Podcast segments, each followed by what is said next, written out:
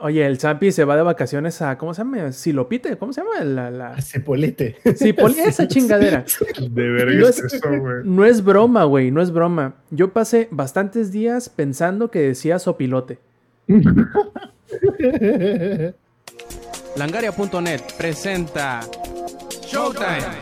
El podcast más Hola y bienvenidos a la edición 236 del Showtime Podcast. Yo soy Roberto Sainz o Rob Sainz en Twitter y antes de empezar con las presentaciones me gustaría para que conozcan de qué vamos a hablar en este Showtime Podcast darles un pequeñísimo adelanto de lo que estaremos discutiendo y platicando ante todos ustedes. Primero que nada las nuevas compañías que se agregan a la lista de presentes en el E3 de este año. La sequía de PlayStation 5 que seguirá hasta el año próximo el spin-off de Borderlands que dicen, por ahí, que ya está en desarrollo, los anuncios de, bueno, los planes nuevos de Ubisoft con un The Division Mobile, The Division Heartland, juegos de VR, etcétera, etcétera, la demanda que le hicieron a Sony por prácticas monopólicas, lo que ahora será, de ahora en adelante, la serie de Yakuza, que eso le, interesará mucho al ingenierillo, que hay un nuevo modelo de PlayStation 5 que entrará en producción el próximo año, y algunos problemas que están teniendo los juegos de 3DS, a partir de estos eh, últimos meses que aparecen que están fallando. Además, hablaremos de lo que hemos estado jugando, como lo es Resident Evil Village, Doom Eternal, Outriders e Immortals Phoenix Rising con su DLC Los Dioses Perdidos. En fin, comencemos ahora sí con las presentaciones, pero primero déjenme recordarles que si quieren participar en la grabación en vivo de este Showtime Podcast pueden hacerlo todos los martes 8 y media de la noche, hora de la CDMX por twitch.tv diagonal langaria. Además, si quieren suscribirse al podcast o seguirnos en cualquiera de nuestras redes sociales pueden hacerlo en langaria.net diagonal enlaces. Ahora sí, las presentaciones. El sad boy preferido de este lado del planeta y el Twitch star más grande del continente Lex, ¿cómo estás, viejo? Hey, ¿qué onda, gente? ¿Cómo están? Eh, pues bien, bien. Este, la verdad es que un poquito culeado después de jugar eh, la Villa de las Vampiras. Ya les platicaré más adelante, pero uno empieza como de mmm, vampiras y de repente es como de ay, ya no quiero nada. Por cierto, Lex, acá por mis rumbos, lo que acabas de decir que andas significa una cosa diferente que la que yo creo tú quisiste decir. Lo, mismo pensé, dije, ájale, porque estuvo bueno el fin de semana. Sí, sí estuvo Ay, cabrón. Y bueno, ya lo escucharon ahí al cubano más mexicano, próximamente el más tejano también. ¿Cómo estás, Sanfer? Bien, aquí a toda madre, muchachos. Listos para hablarles como el Inge es un maleta en Doom Eternal. Este, y como el, el ex no sabe lo que significa la palabra culear. Y para los que no están viendo la versión, con la presencia de la reina de este hogar, de Boquitas de Cat, que acaba de hacer su presencia ahorita, en este momento. ¿Te das cuenta que Samper es tan white seeker que boquitas de cat, no boquitas el Michi, güey, no boquitas la Michi, no, güey. No, pues no. Ahí se mete el chicanismo, güey. La pueden buscar así en Instagram, boquitas de cat, les va a aparecer. Y como por ahí también ya lo escucharon al mal padre más padre al ingenierillo, ¿cómo estás, viejo? Bien, bien, ya listo aquí, digo, este, ya estábamos platicando de que traigo mi playera de papá, de esas de las que se compran de de 5 por 200 pesos, güey. Muy cómoda, por cierto. Entiendo, entiendo a los padres que usan estas playeras que está bien a gusto, güey. Pero este, pues sí, o sea, esto no, no hace otra cosa más que hacerme ver más mal padre de lo que ya soy, que eso es bastante. Y pues ya estamos listos aquí para platicar de jueguillos, en particular de Outriders. Esperemos de que este, pues les ayude un poco la guía de nuestra opinión completamente subjetiva del juego, ¿verdad? Como todo lo demás. Así es, y ahora sí empecemos con la primera noticia, yo creo que va a ser la más cortita de todas, en donde, pues bueno, se confirman nuevos expositores para el evento digital de la E3 este año. La semana antepasada, si no me falla la memoria, estábamos hablando primero que nos sorprendía que Konami estaba presente en el E3 porque bajo nuestro conocimiento Konami ya no hace juegos, y dijeron que iban a estar presentes en E3 y luego dijeron que siempre no, que ya se acordaron ellos también que en realidad no hacían juegos, así que ¿para qué van? Ahora se añaden a la lista de expositores Sega, Bandai, Exit, Square Enix y Gearbox, que junto con Capcom, Microsoft, Nintendo, Take-Two, Ubisoft serán los que hasta ahora están confirmados para estar presentes el próximo junio en el E3. Yo sé que se van a ir agregando poquito a poquito más expositores y con ellos se va a ir poniendo pues más emocionante a lo mejor el evento.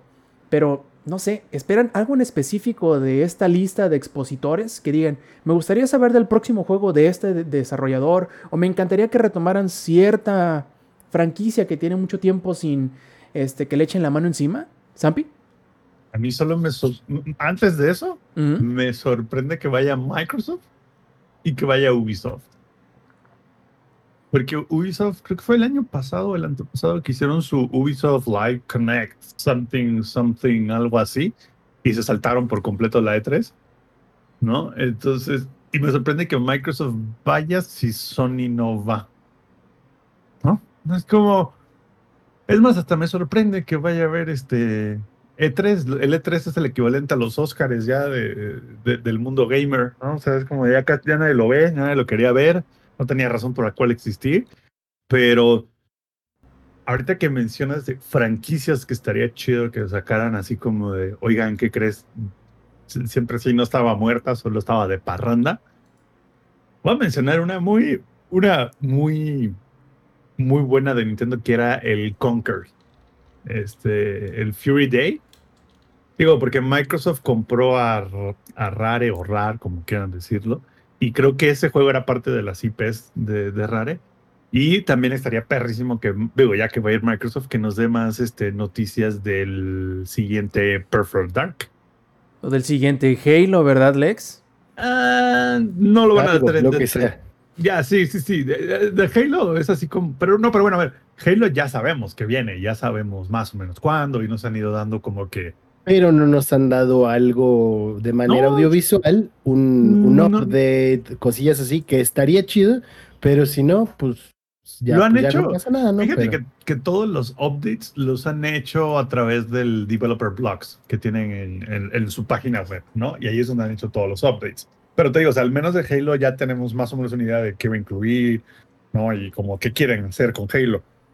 Pero de Perfect Dark solo nos dijeron, va a salir. That's it, güey. ¿No? Así de, y un tráiler cortito de 15 segundos y fue así como de, y se acabó. Literal, eso es todo lo que sabemos de Perfect Dark. Así que a mí me gustaría que hay que sacaran algo, ¿no? De los demás, la neta, no, nunca fueron mi estilo ninguno de ellos. ¿Lex? ¿Lex? Lex. Perdón, perdón, Eh. perdón, estaba, estaba muteadito. Un clásico del Zoom. Un clásico del Zoom, así es. Sí, es que estamos acá discutiendo cosas con mi carnalita, perdón, perdón. ¿Quién va ganando? Este, no, pues, mi carnalita es morra. Esa es tu, tu respuesta, la respuesta que. Uno tiene que aceptar su realidad en la cadena alimenticia y bajar la basura. Como un buen plancton. Así es. Y pues bueno, de las, de las compañías que están invitadas al E3, Lex, ¿qué te gustaría ver de alguna en específico? ¿Algún juego, alguna serie, alguna franquicia que... Lo voy a o repetir, continúen. lo voy a repetir, que después de, de las vampiras, este, como que se me calmó tantito ahí por, por los jueguillos de terror. Pero un Silent Hill, un Silent Hill que dijeran, ¿saben qué? Vamos a revivir el pedo este de que alguna vez se planeó con Kojima y del Toro, ya lo que sea, pero que sea Silent Hill y que Konami deje de hacer cosas relacionadas a Yu-Gi-Oh! y ponga a hacer juegos de verdad. Este, y pues sí, algo, como decía, lo de, algo audiovisual para Halo, porque pues sí, están las notas y demás, pero eso a quien lo más le interesa mucho, ¿no? A mí me gustaría que empezaran a crear hype otra vez, porque seamos sinceros, el hype ya se bajó después de que lo retrasaron, entonces ir generándolo ahí de nuevo sería buena idea para la franquicia. Ingenierillo. Mira, la verdad yo creo que ya pasó el tiempo de eh, del E3. Cuando el E3 ya a la gente no le gustaba tanto, eh, viene la pandemia y casi casi se nos muere por precisamente porque ya no podía ser un evento magno tan grande como para mostrar a todas las diferentes compañías. Muchas compañías ya antes de la pandemia ya se estaban saliendo, ya estaban empezando a hacer sus propios eventos y todo eso. Bueno, les entonces- daba chance, güey. ya, o ya no les daban chance, tenían que hacer, no sé, o sea, como que están en el mercado, tengo que pagar tanto, tengo que hacer tanto para estar aquí. No me conviene, güey, mejor hago lo mío y, y ya, ¿no? Y, eh, y sin embargo, creo que este E3 es como revivir al muerto, güey.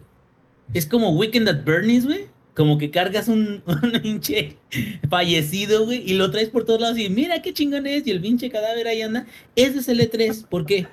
Porque ya muchos eventos sobre juegos muy específicos, digamos, ya sea de Nintendo, como dice Sampi, de, de Ubisoft, de este, el mismo Microsoft, o sea. EA también. EA también, o sea, ya hay muchos, muchos distribuidores o muchos publishers que, que tienen forma de hacer eventos suficientemente buenos a su modo, a su este, forma de, de, ordenar el, el, contenido. Eh, fíjate que una cosa que pasaba antes, que muchas veces le echábamos la culpa, ya sea a Sony o a, o a eh, eh, Microsoft o a los que presentaran, era cuando les fallaba algo, ¿sí? Que les fallaba algo ahí en escena. Había ocasiones donde no era culpa de ellos 100%, que tiene que ver el sitio donde les dan ese espacio o la, la, forma en la que les permiten conectarse, en las que permiten publicar, si hay errores de red, si hay errores de algo que nosotros no alcanzamos a ver porque nosotros nada más vemos las pantallotas, ¿no? Y todo eso. Entonces, ¿qué es lo que creo que... Básicamente tantos miles de millones de dólares y le sigues fallando el Wi-Fi, pues. E, exactamente, y aquí ahí va esta idea. Cuando cada uno de los publishers, cada una de las compañías hace su propio evento, ahí sí está en ellos 100%, pero también tienen más control sobre lo que presentan, sobre la duración del evento. No tienen que extender cosas de las cuales no tengan contenido, ni tampoco tienen que limitarse a una hora particular. Entonces, el E3 yo creo que ahorita más que nada es porque sigue siendo un, Weekend at Bernie, sigue siendo alguien importante ya muerto, del cual se van a colgar si es que se pueden colgar de ahí para poder generar, que, hacer que la gente hable de ellos. Pero yo la verdad siento de que no va a ser un lugar o un, un este, un, una celebración como las que solía ser hace años. Siento que es nada más un evento más, va a haber chistes malos, como siempre, va a haber el host y todo eso, y hasta ahí. O sea, creo, creo que ya pasamos ese tiempo y creo que estaría mal regresar porque siento que ahora con los eventos de cada una de las empresas, cada una como que le echa más ganitas al suyo. Como que ya no es, pues todos estamos en el mismo foro, todos tenemos cierto tiempo y pues yo voy a presentar, ¿no? Y todos tenemos el mismo escenario al final Yo con lo mío y de la mejor forma que pueda voy a pantallar a los demás. Entonces, a ver qué pasa, a ver qué tal sale, pero yo creo que ya se están agarrando del muerto nomás, lo más que pueden. Puede ser, de hecho acá Jair nos dice, es como vestir al muerto para su funeral, le ponen su maquillaje y lo demás. Eh, sí, puede ser, puede pues, ser. Básicamente. Puede ser, de hecho, lo que a mí me gustaría saber porque incluso la semana pasada o antepasada, un fulanito llamado Yoko Taro dice que ya está trabajando en su próximo juego y que incluso, que Ichi Okabe sería el eh, compositor de la música de este nuevo proyecto. ¿Qué será? No tengo idea, pero muy probablemente nos vaya a romper el core, nos vaya a hacer llorar muchas veces ese desgraciado hijo de perra. Me emociona saber qué, qué es en lo que está trabajando y ojalá sea un proyecto y un producto, digamos, más del tamaño de Nier Automata que del tamaño de Sino Alice. Que digo, Sino Alice tiene lo suyo, hay gente que le gusta y todo, pero yo prefiero un juego más del otro estilo. Ya veremos, ya veremos qué nos tienen preparados para dentro de unos cuantos meses más, ¿no? Durante E3. Ahora, pasemos a la noticia triste, porque no necesariamente por la noticia que vamos a dar, sino porque en todas partes es la misma. Sony ya salió a decir, aunque ahorita todavía es un rumor, porque lo reporta Bloomberg. Sony Así es. Sony salió a decirle a algunos analistas de la industria que la sequía de los PlayStation 5 continuará hasta muy entrado el próximo año todavía debido, obviamente, a lo de siempre, que es la sequía de eh, microprocesadores y silicón, que, bueno, de silicio, mejor dicho, que hay en todos lados. De silicón, pues es una vuelta a la papelería. Cabrón. Silicio, por eso corregí. este, pero sí es algo que a todas las industrias, por más acercadas o no que parezcan ser a la tecnología, están este, sufriéndole. Desde los carros, que son los que más, hasta los manufacturadores de computadoras, hasta los manufacturadores de consolas, hasta los manufacturadores de cualquier cosa que tenga un microprocesador que prácticamente es hoy en día todo. Entonces, eh, esto supuestamente reporta Bloomberg, lo dijo el jefe de finanzas de Sony, Hiroki Totoki, quien explicó en privado a estos analistas que la intención de Sony es de tener en el mercado para este año 14.8, o sea, casi 15 millones de PlayStation 5 a la venta, que es más o menos el doble de lo que llevan vendido hoy en día. Llevan 7.9, 7.8 millones más o menos. Entonces, su expectativa es duplicar estas ventas para el final del año, pero que va a ser difícil todavía el poder eh, conseguir una consola en los próximos meses, prácticamente en el próximo año. Así que si quieren uno, van a batallar y si no lo quieren, pues bueno, espérense a que haya un poquito de disponibilidad de, de nuevos modelos. Que de hecho, la otra siguiente noticia es que para el próximo año, dicen los rumores, habrá un nuevo modelo en producción del PlayStation 5, que más que nada será como un reacomodo de componentes más que en realidad una mejora de software como lo fue el PlayStation 4 Pro en relación al 4 normal. Va a ser simplemente un, un rediseño, digamos, estético, incluso que les permitirá arreglar el problema más grande que tiene la consola, que es el manejo de calor, de lo térmico. ¿No crees, Ampi? Nada más, yo nada más voy a decir dos cosas. Una, ya les había dicho que no iba a haber stock en todo el año. Dos, no sé si se acuerdan, pero en el, el podcast que hablamos cuando hicieron el reveal del PlayStation 5, les dije que esa madre se iba a calentar. Uno aquí, la gente cree que uno viene aquí a decir pura tontería y que no sabemos lo que estamos diciendo. O sea, sí, ¿no? Pero también. Nada más era eso. Nada más era eso para recordarles que tenía razón. Nos dicen acá en el chat, yo les digo, 10 años sin hacer carros, ¿para qué queremos más? Bueno, tiene razón, ¿no? Pero pues desgraciadamente el mercado no siempre se comporta de la manera en que uno quisiera. Pero sí, está, está interesante porque, como les digo, no es algo que sea exclusivo de, Sony. De hecho, los únicos que hasta ahora parecen estar sacándole la vuelta a este problema de que no haya eh, microprocesadores es Nintendo, porque en realidad está utilizando tecnología, digamos, vieja. Entonces, pues a lo mejor Porque por ahí, Nintendo está usando tecnología legacy, güey. a, a ellos les va, les va a afectar el día en que dejen de manufacturar esas piezas viejas, entre comillas, y valiendo madre. Ahí va a ser donde le van a fallar, porque de hecho, si no me falla la memoria a mí, cuando tuvieron problemas de abastecimiento del Switch, lo que les fallaba era la, la mano al momento de ensamblar las piezas y no que no tuviesen las piezas en específico. Entonces, cuando se cerraban las fábricas de las líneas de producción, tal cual, a, a esta altura del año, pero el año pasado, les afectó eso, que no tenían quien uniera las piezas y armara los paquetes de las consolas. No porque no tuviesen piezas, como al parecer están sufriendo todo, todo, todo, desde Sony hasta Microsoft, pasando por Nvidia, pasando por AMD, por, bueno, todos. Pero Ford, fí- Fíjate que el, ahí voy a poner mi, mi siguiente grano.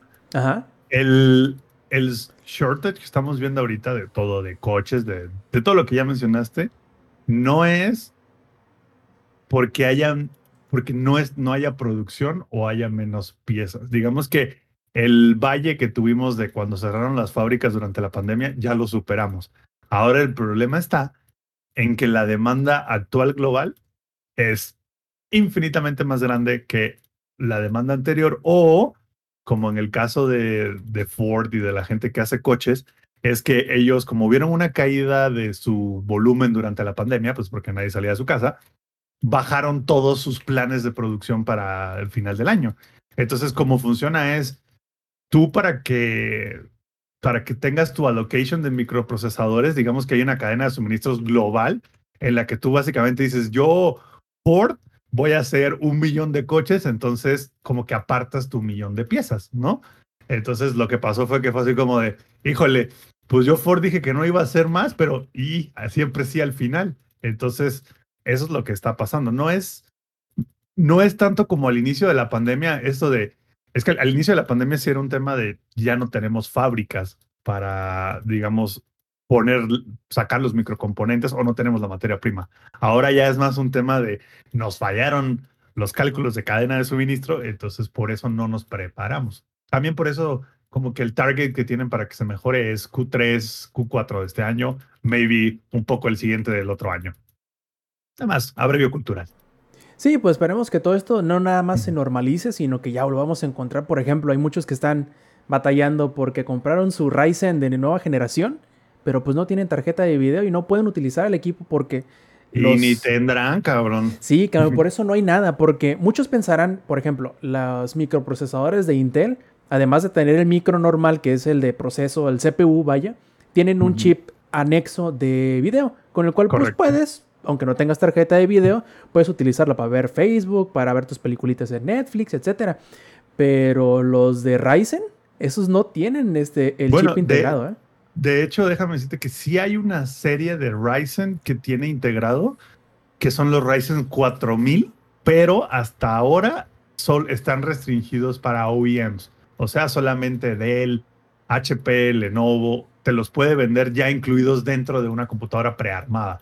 Creo que más adelante los van a estar abriendo al público general, pero te digo, o sea, sí, sí tienen, solo que no tienen producción. O sea, literal es como de, existe, pero no tenemos ni, parece que ni para ofrecerlo. No tenemos sea- ni, para, ni para la prensa. O sea, viejo, ¿de qué hay? Hay. Pero Hay. pues para ti, ahí sí está cabrón. Exacto, sí, sí, sí. Es, ¿tenemos? Sí, para ti, no. Híjole, no, me encantan estas, estas empresas. Pero bueno, es un problema que, que hemos visto ya durante un año y que probablemente nos falte de menos, unos seis meses más, hasta que salgamos al trote de esto. Como, bueno, también hablando de rumores, sigamos con el siguiente. Que dicen por ahí que hay un spin-off de Borderlands en desarrollo. Eh, el sitio de Game Reactor dice que sus fuentes le dijeron que el próximo juego de Borderlands ya viene en camino, pero primero, no será un juego numerado y segundo, será co-desarrollado por Gearbox, no necesariamente serán ellos los encargados principales. Pero bueno, rápidamente salió el señor Randy Pitchford a decir que en él, que era mentira, que todos los juegos de Borderlands son, serán y fueron desarrollados por Gearbox. Pero pues bueno, nosotros sabemos que al señor Randy Pitchford le gusta decir cada babosada nada más para cubrir sus pasos y para que no le echen a perder un anuncio. Por ejemplo, ahí mismo nos damos cuenta que él dijo que sus, los juegos de Borderlands sola- solamente serán y fueron desarrollados por Gearbox. Eso no es cierto, porque Telltale desarrolló Tales from the Borderlands. Entonces, Buenísimo, ¿eh? Por cierto. si tenemos eso como preámbulo del rumor, podemos decir que prácticamente Randy Pitchford lo está confirmando sin confirmarlo y aunque esté diciendo que no sea cierto. Lo cual, bueno, tiene cierta, digamos, eh, no confiabilidad, Pues- pero de menos yo creo que sí es posible que haya otro spin-off en desarrollo. ¿Y qué? Pues es de que si tomas en cuenta un spin-off como si fuera otro juego de Border- Borderlands, pero con diferentes personajes, no creo que, esté en, en desarrollo, eso sí. Pero, si te fijas, Telltale, al hacer su este, Tales from the Borderlands, no necesariamente era un spin-off. Era un juego diferente, con gameplay distinto, que abarcaba parte de la historia del universo canon de Borderlands. Eso puede no ser considerado un spin-off. ¿Por qué? Porque es parte del lore este canon. Y aparte porque la jugabilidad no eh, toma nada prestado o toma muy poco prestado. Hace solamente referencias a la jugabilidad de, los, de la franquicia de primera persona. Entonces, sería excelente de que hubiera algo similar. Porque ese, ese mundo, ese universo que tienen para Borderlands está muy chingón. Solamente que como que ya perdió punch con el formato de looter de primera persona. O sea, está bueno, tiene misiones, saben muy bien cómo hacer sus misiones, pero Borderlands 3 no sé por qué algo le faltó y no llegó tan lejos. Pero cuando hecho- yo llegué a jugar, ¿qué onda? Es el único Borderlands que no he terminado, el 3. Igual, igual. No, Me- te digo, Te me mató. Güey, si no has jugado, digo, yo sé que tú no eres tanto de esos juegos, Zampi, a lo mejor ese te quedas, nah. Pero el Tales from the Borderlands es, creo que de los juegos de Telltale, de mis favoritos. Porque tiene mucho el humor de la franquicia, tiene capítulos que están emocionantillos, tiene un final que está jalado de los pelos, muy bien hecho. Entonces, creo que val- valdría la pena una entrega así. Ahora, la otra es como dice Rob, a lo mejor ya está en desarrollo el 4 y nosotros estamos acá hablando de otro tipo de entrega O secundaria. ¿O qué tal que nos llegan este, con un Borderlands MMO free to play? O no, espérate, yo creo que lo, lo más seguro es que vaya a ser Borderlands de movie de video game. ¿Ah? ¿A poco no?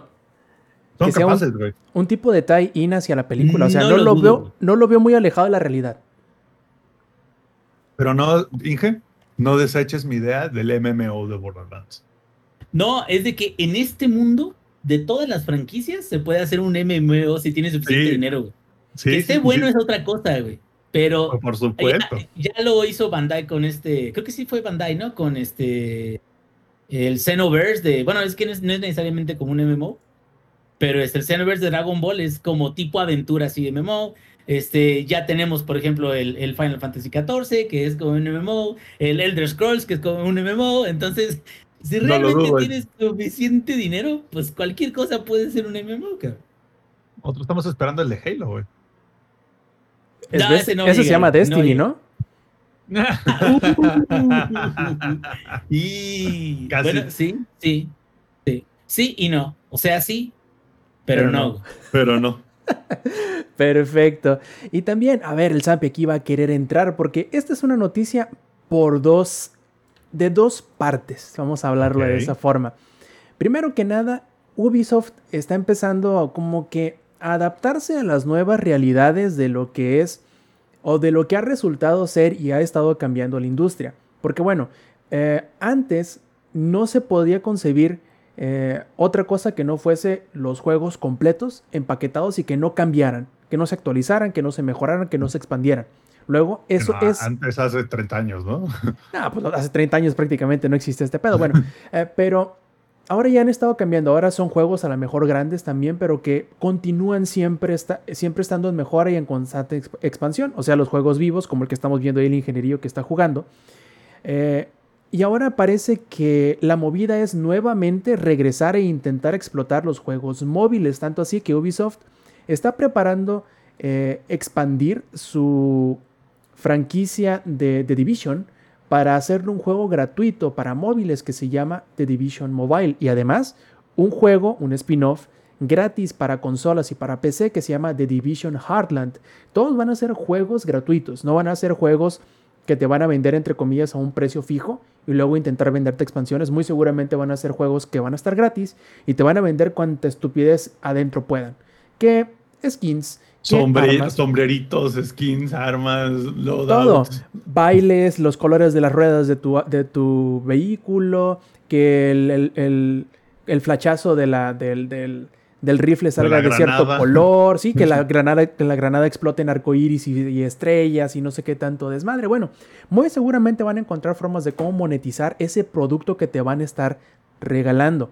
Pero además, es bien importante eso que tú decías, Zampi, porque también van a estarse eh, expandiendo hacia los juegos de realidad virtual y realidad aumentada, lo cual es bastante interesante, porque si bien pones atención, Ubisoft también ha estado como que así dándole de, de- de piquete de costilla y, y encajándole el codo así en, en- en un costado a lo que son los juegos educacionales con los últimos Assassin's Creed. Tienen sus ediciones educacionales que están interesantes. ¿Por qué? Porque son como recorridos, por ejemplo, del antiguo Tour. Egipto. Se llama Tour. Eso, eso, eso. eso. ¿Y, Y qué es- dije yo? Sí, sí es educacional. ¿Y ¿Y cómo qué es? dijo ella? Tour. Sí es, es Ubisoft Tour. eh, fíjate que están, están muy chingones y no he visto que hayan anunciado todavía algo para, para este Valhalla. Me imagino que sí lo van a sacar. Probablemente. Pero, pero el, el de Odyssey es una chulada, güey. O sea, está lo de eh, las Olimpiadas, como era, eh, todo el- la ingeniería que ya existía en, en Grecia. O sea, todo eso está muy bien hecho. O sea, está.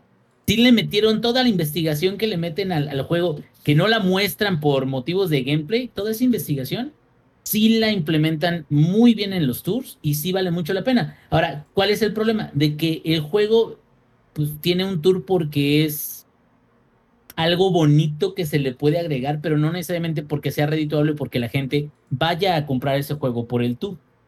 Entonces, ahí sí entiendo de que pues ojalá haya más futuro educativo para los juegos, pero no necesariamente va a ser algo muy fuerte que venga en en- A mí, lo, que- a mí sí. algo, algo de lo que me agrada mucho, que, que Ubisoft lo anunció hace unos meses, era a, lo- a lo que el Rob se refería al inicio, es que Ubisoft decidió que le va a entrar al quite este, a- con los juegos de VR, cabrón. Y no solo le va a entrar al quite, sino que le va a entrar al quite con Splinter Cell, que es una franquicia icónica de, de, de Ubisoft que al parecer estaba como que muerta, porque pues tenemos, creo que el último que salió Desde fue el Blacklist. Black, Blacklist 2013, creo que fue. Y estaba raro, güey, Blacklist. O sea, tenía misiones buenas, pero como que la modalidad. La- sí, pero me refiero a que la modalidad de las misiones era, te ponían un mapa y ahora sí, escoge, ¿no? Lo, lo quisieron hacer como más abierto. Y no, a mí me mamó muchísimo Conviction, güey. Yo lo amé. O sea, Uf. fue Jason Bourne para mí, güey. O Eh, sea, es que ahí te va. Conviction era, como dices tú, es Jason Byrne, edición Splinter Cell, y Blacklist es 24, edición Splinter Cell. ándale, algo así, pero mal hecho, porque la verdad no me, no me llamó mucho la atención, no más bien. a siento ver, que nadie, no- nadie, no nadie dijo bien. que fuera bien hecho, solo te estoy diciendo que. no cojo, no cojo, no cojo muy bien. Y siento como que, como que Splinter Cell es, es la contraparte o la, la versión militarizada de Hitman, güey, lo cual está muy perrón, güey. O de Metal Gear Solid. O de Metal Gear, ándale, una versión de Metal Gear Solid más ameri- americanizada, Es, no, es no que, tan es, que, es que, ¿sabes qué pasa también? Yo siento que Splinter Cell dejó de como que de cuadrar en los planes de Ubisoft de todo hacerlo mundo abierto, todo hacerlo progresión, ¿sabes? O sea, siento yo que no, ahí fue donde digamos, por eso dejó de existir Splinter Cell, porque Splinter Cell ya no cuadraba con el, porque ve, ve lo que le pasó a Assassin's Creed, ve lo que le pasó a Ghost Recon, o sea, todos Pero- esos juegos ya dejaron pero- de ser lo que Ah. eran. De- por ejemplo, Assassin's Creed yo creo que tomó un buen rumbo. Sí, sí, sí. el rumbo de Valhalla se desvió de cosas buenas que había traído Odyssey y trajo nuevos vicios, es, es innegable. O sea, aun cuando digan, "Eh, es que Valhalla es el más perrón de todo, y ok, o sea, chingón, güey, pero de todo lo que yo he visto, yo todavía me falta jugar Valhalla, pero de todo lo que he visto, parece ser como que Valhalla todavía trae ciertos vicios, ciertas cosas diferentes. Ese es el problema con sacar juegos tan seguido. Y creo que el formato que, que quieren hacer eh, ahora nuevo, no, no vamos a comentar de ello, ¿verdad? En este, digo, como nota aparte, digo, sino para comentarlo ahí. Pero el formato, déjame, ya, ya me resguardé. El formato que van a hacer ahora, creo que, que leí por ahí, es que ya no va a ser anual. Ya no va a ser. Este año te vamos a dar este Origins, el siguiente te vamos a dar Odyssey, y el siguiente te vamos a dar Valhalla. No va a ser anual, ¿por qué? Porque la verdad, tener un buen juego de base y que ese juego te siga atrayendo gente a que lo continúe comprando y jugando. Y aparte de que haya, la gente hable de él por eventos y por cuestiones que sean ya de endgame, ahí te vas, güey. Monster Hunter, güey. O sea, ya sé que mamamos mucho, ya eh, los, los güeyes de Capcom van a decir, otra vez me están sonando las orejas porque esos güeyes de Showtime Podcast, Hasta Están hirviendo la hablando- tengo ya. sí, güey, están Ya que nos hablando paguen. otra O sea, ya que nos paguen, igual que Microsoft. Exacto. Y a Samper que le pague, este, se me olvidó la compañía que desarrolla Euro Truck Simulator, pero Ah, este, igual. SEC, SEC. Ándale, debería pagarle, así como también debería pagarle Facebook por promocionar el Oculus. Que por cierto, Inge, habla- ah, corte Y el comercial. grupo modelo nos debería patrocinar a los cuatro. eh, corte comercial, Inge. Ahorita en junio voy a ir a hacer un viajecito y ya voy a traer el merchandise de SEC que había encargado. Así que Eso es todo. Eh, lo van a ver, lo van a ver en, en el futuro. ¿Qué, qué Eh, merchandise es esta? Este, pero ahí va, ahí va nada más ya pa- para cerrar eso. Eh, Parece, parece ese chiste, pero es anécdota. Monster Hunter, incluso yo lo llegué a comentar, al menos el World es complicado de inicio. Complicado el aprendizaje. La, la curva inicial, la- cuando si llegas de, de cero, es. Y eso que el Monster Hunter World no es tan complicado como otras entregas anteriores, ¿verdad? Pero bueno, esa parte. Sin necesitas, embargo, necesitas al sensei Inge de tu lado. sí, ah, no, y ya yo coaché ahí a. le- le- quiero pensar que, digo, mi- los compas de, del ex le ayudaron mucho también. Pero quiero pensar que Alex le di algo de conocimiento de World, aunque Sí, fuera por poquito. supuesto. De hecho, es, eso es algo que ya habíamos hablado igual cuando se habló de World. Monster Hunter en general es un juego que requiere que te ayuden para que puedas aprenderlo como mejor. Ah, El juego es muy entretenido, pero sí hay cosas, así cuando empiezas con lo de las habilidades y las armaduras y las armas, es como pagar impuestos, güey, y seamos sinceros. güey. Ay, es, es abrumador, pero si hay alguien que te diga, a ver, güey, ¿qué arma quieres jugar? ¿Qué Ah, bueno, así, vamos checando. Pues ¿Qué vamos por aquí, ¿Qué por aquí, por acá. Al final termina siendo un juego muy divertido y cuando tú aprendes a pagar tus impuestos, pues es aún más divertido, ¿no? Porque ya sabes hacia dónde quieres ir, ya sabes qué es lo que vas a hacer y los siguientes, las siguientes entregas o entregas anteriores incluso son muchísimo más fáciles para ti. Exacto, y hablando de ese tema, eh, este juego de Monster Hunter World y Rise son juegos que sí te dan un juego base muy mamón, muy chingón, pero en teoría, algo que es muy importante también para el, bueno, no en teoría, en la práctica también, algo que es muy importante para el desarrollador es darte esa capacidad de endgame de ya lo acabas, ya acabaste la campaña principal, chingón. Ahora, ¿qué crees? ¿Vale un chingo la pena que le dediques otras 100 horas? pero, pero vale la pena. O sea, no es nada más como que te aviento contenido de grindeo a lo pendejo o misiones ultra difíciles nada más para que puedas decir yo las terminé. No, o sea, te doy un, un motivo, te doy una razón para que realmente quieras volver. Y creo que ese método de, de desarrollo para Ubisoft le ayudaría bastante porque la verdad, los Assassins que han sacado los últimos tres han estado muy buenos. No necesitamos otro más. Ahorita Ah, ¿no? ¿no? Bueno, digo, si lo sacan, yo creo no va a ser de Japón porque ya se, los, se les comió el mandado el de Ghost of Tsushima, pero gacho, Y vaya, qué forma, ¿eh? ¿Y qué forma? Porque ni de la nada salió Sucker Punch con Ghost of Tsushima y ya. Cancelado ahí toda la Se inversión. acabó la discusión. Sí, sí, sí, sí, sí, no, no, es que no hay forma, no hay forma, güey. Pero Fíjate, a lo que voy es esto. No sé si les Eh. pasa que ca- cada que el, que el Inge y Lex hablan de, de Monster Hunter, yo solo pienso que el Inge le enseñó a Lex el equivalente a fumar crack. No, no, no, no. Le, le enseñó a prender una pipa de crack. Todo Ella estaba algo viciado, güey. Yo le enseñé heroína, güey. O sea, yo, yo fui un, un- un pasito más para allá. güey. O sea, Maku me, me- me pasó el- la pipa con crack. Y el Inge me dijo, ¿sabes qué, güey? Se fuma así. Como de, ah, no, sí, más o menos. Este, pero justamente es cagado porque hace rato hablaba con, con los compas del Magic. De enséñale a tus sobrinos a, a jugar Magic y no les va a cansar para, para ningún tipo de droga. Y es- cuando se pregunten, oye, ¿por qué Lex pistea menos? Bueno, ahí está. Entre el Magic y el Monster Hunter ya no me alcanza para pistear. Pero no necesitas más, papá. Ya con No, eso. pues, Digo, nomás me Es el- aventé 20 horas en tres tardes. ¿no? Te da la felicidad eterna. Pero bueno, creo que ese es el, el punto de- del comentario. Si dejan de, o sea, si, si exploran otro tipo de entregas en Ubisoft, pues les puede redituar de una buena forma, porque los juegos no es que sean malos, son buenos, pero son juegos que si realmente nada más te van a durar un año, pues los contenidos no necesariamente son buenos, ¿no? Ey, te digo, yo estoy emocionado por, por el hecho de que, van, de, de que van a sacar Splinter Cell en VR. Porque aparte a mí Splinter Cell es de una de mis dos franquicias favoritas, ¿no? De Ubisoft. La primera es Ghost Recon y la segunda es Splinter Cell. Entonces el hecho de que esté en VR, uy, qué chulada. Porque aparte se hablaba incluso de que fuera a ser un remake del Splinter Cell Chaos Theory en VR. Para los que no son fan de Splinter Cell, Chaos Theory es probablemente de los mejores juegos de stealth que existen. Punto, güey. Mejores que los que hace Tsushima. Bueno, Digo, puede ser que sí. este, ¿Cómo se llama este güey? El- Puede hacer de cuenta de que no dijiste Arjojima. eso, ándale. Ah, de este Arjona. ¿Cómo Ey. era? Fideo Arjojima, Arjojima. Argojima, ese. Y bueno, pasemos a la siguiente, plebes. ¿Cómo la ven que nos demandan a Sony por prácticas monopólicas? ¿A qué se refiere esto? Pues muy sencillo. Hace algunos años, eh, Sony dejó de vender fichas con el código para que tú desbloquees la versión digital de juegos. Antes sí existía. Yo recuerdo que en PlayStation 3 había. Para Play 4 ya no recuerdo que haya habido, al menos aquí en México. Probablemente en otras partes sí, pero ya no, para no, Play lo, lo- lo quitaron por completo. O sea, ya no había.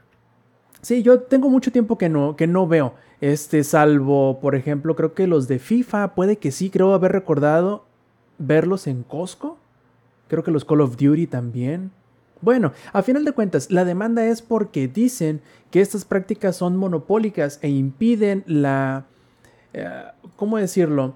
La sana competencia entre el retailer que puede venderte el código más barato que lo que lo puedes comprar tú en la tienda digital de Sony, lo cual resulta en ciertas ocasiones en la contrariedad de que a veces el juego físico sale más barato, mucho más barato, que comprar el código y descargarlo de manera digital.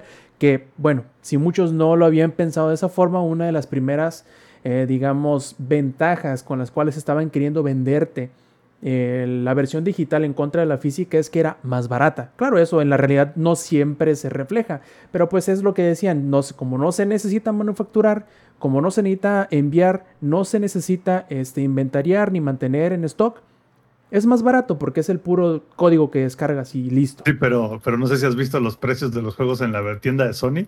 No se necesita, pero nos gusta el dinero, ¿no? No, claro, yo te digo, esa era como que una de las ventajas con las cuales se empezaba a querer a vender cuando iba empezando esto de la distribución digital. ¿A qué te me digo? Pues por allá de 2007, 2006, cuando empezó el auge bien, bien, bien de la PlayStation Network, del Xbox Live y todo eso. Entonces, eso era como que, digamos, el, el pitch de la venta de la versión digital, ¿no? No terminó no siendo así, pero ahora hay veces que las ventas de las versiones digitales, eh, ya sea en Xbox Live o en la PlayStation Network o en la Nintendo Switch Online, tengan algún descuentazo y que termine siendo por lo general más barato comprar la digital.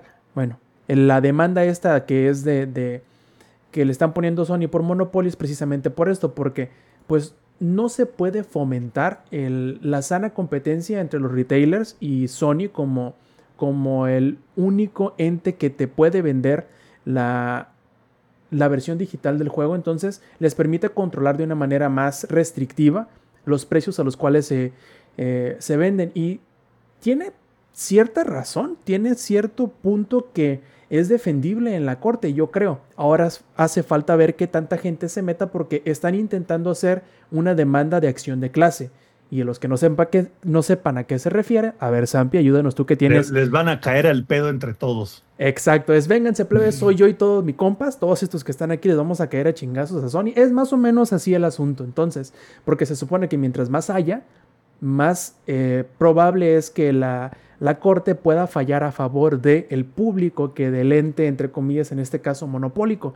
Claro está, no hay garantías de que vayan a ganar, pero el hecho de que se vaya a meter presión en esto y que se pueda mantener a raya, a, no nada más a Sony, sino a todas las demás compañías que quieran entrarle a este tipo de prácticas, pues bueno, ya que de menos se la piensen un poquito más. Empezamos con Sony, vamos a ver con quién más va, ¿no? Yo, yo creo que es una buena movida y aunque a lo mejor y probablemente no resulte en una victoria legal, probablemente sí vaya a hacer que de aquí en adelante se piense un poquito más cuando se quieran hacer este tipo de estrategias. ¿No crees, Sapi? Hey, la verdad es que, de hecho, yo no sabía, güey.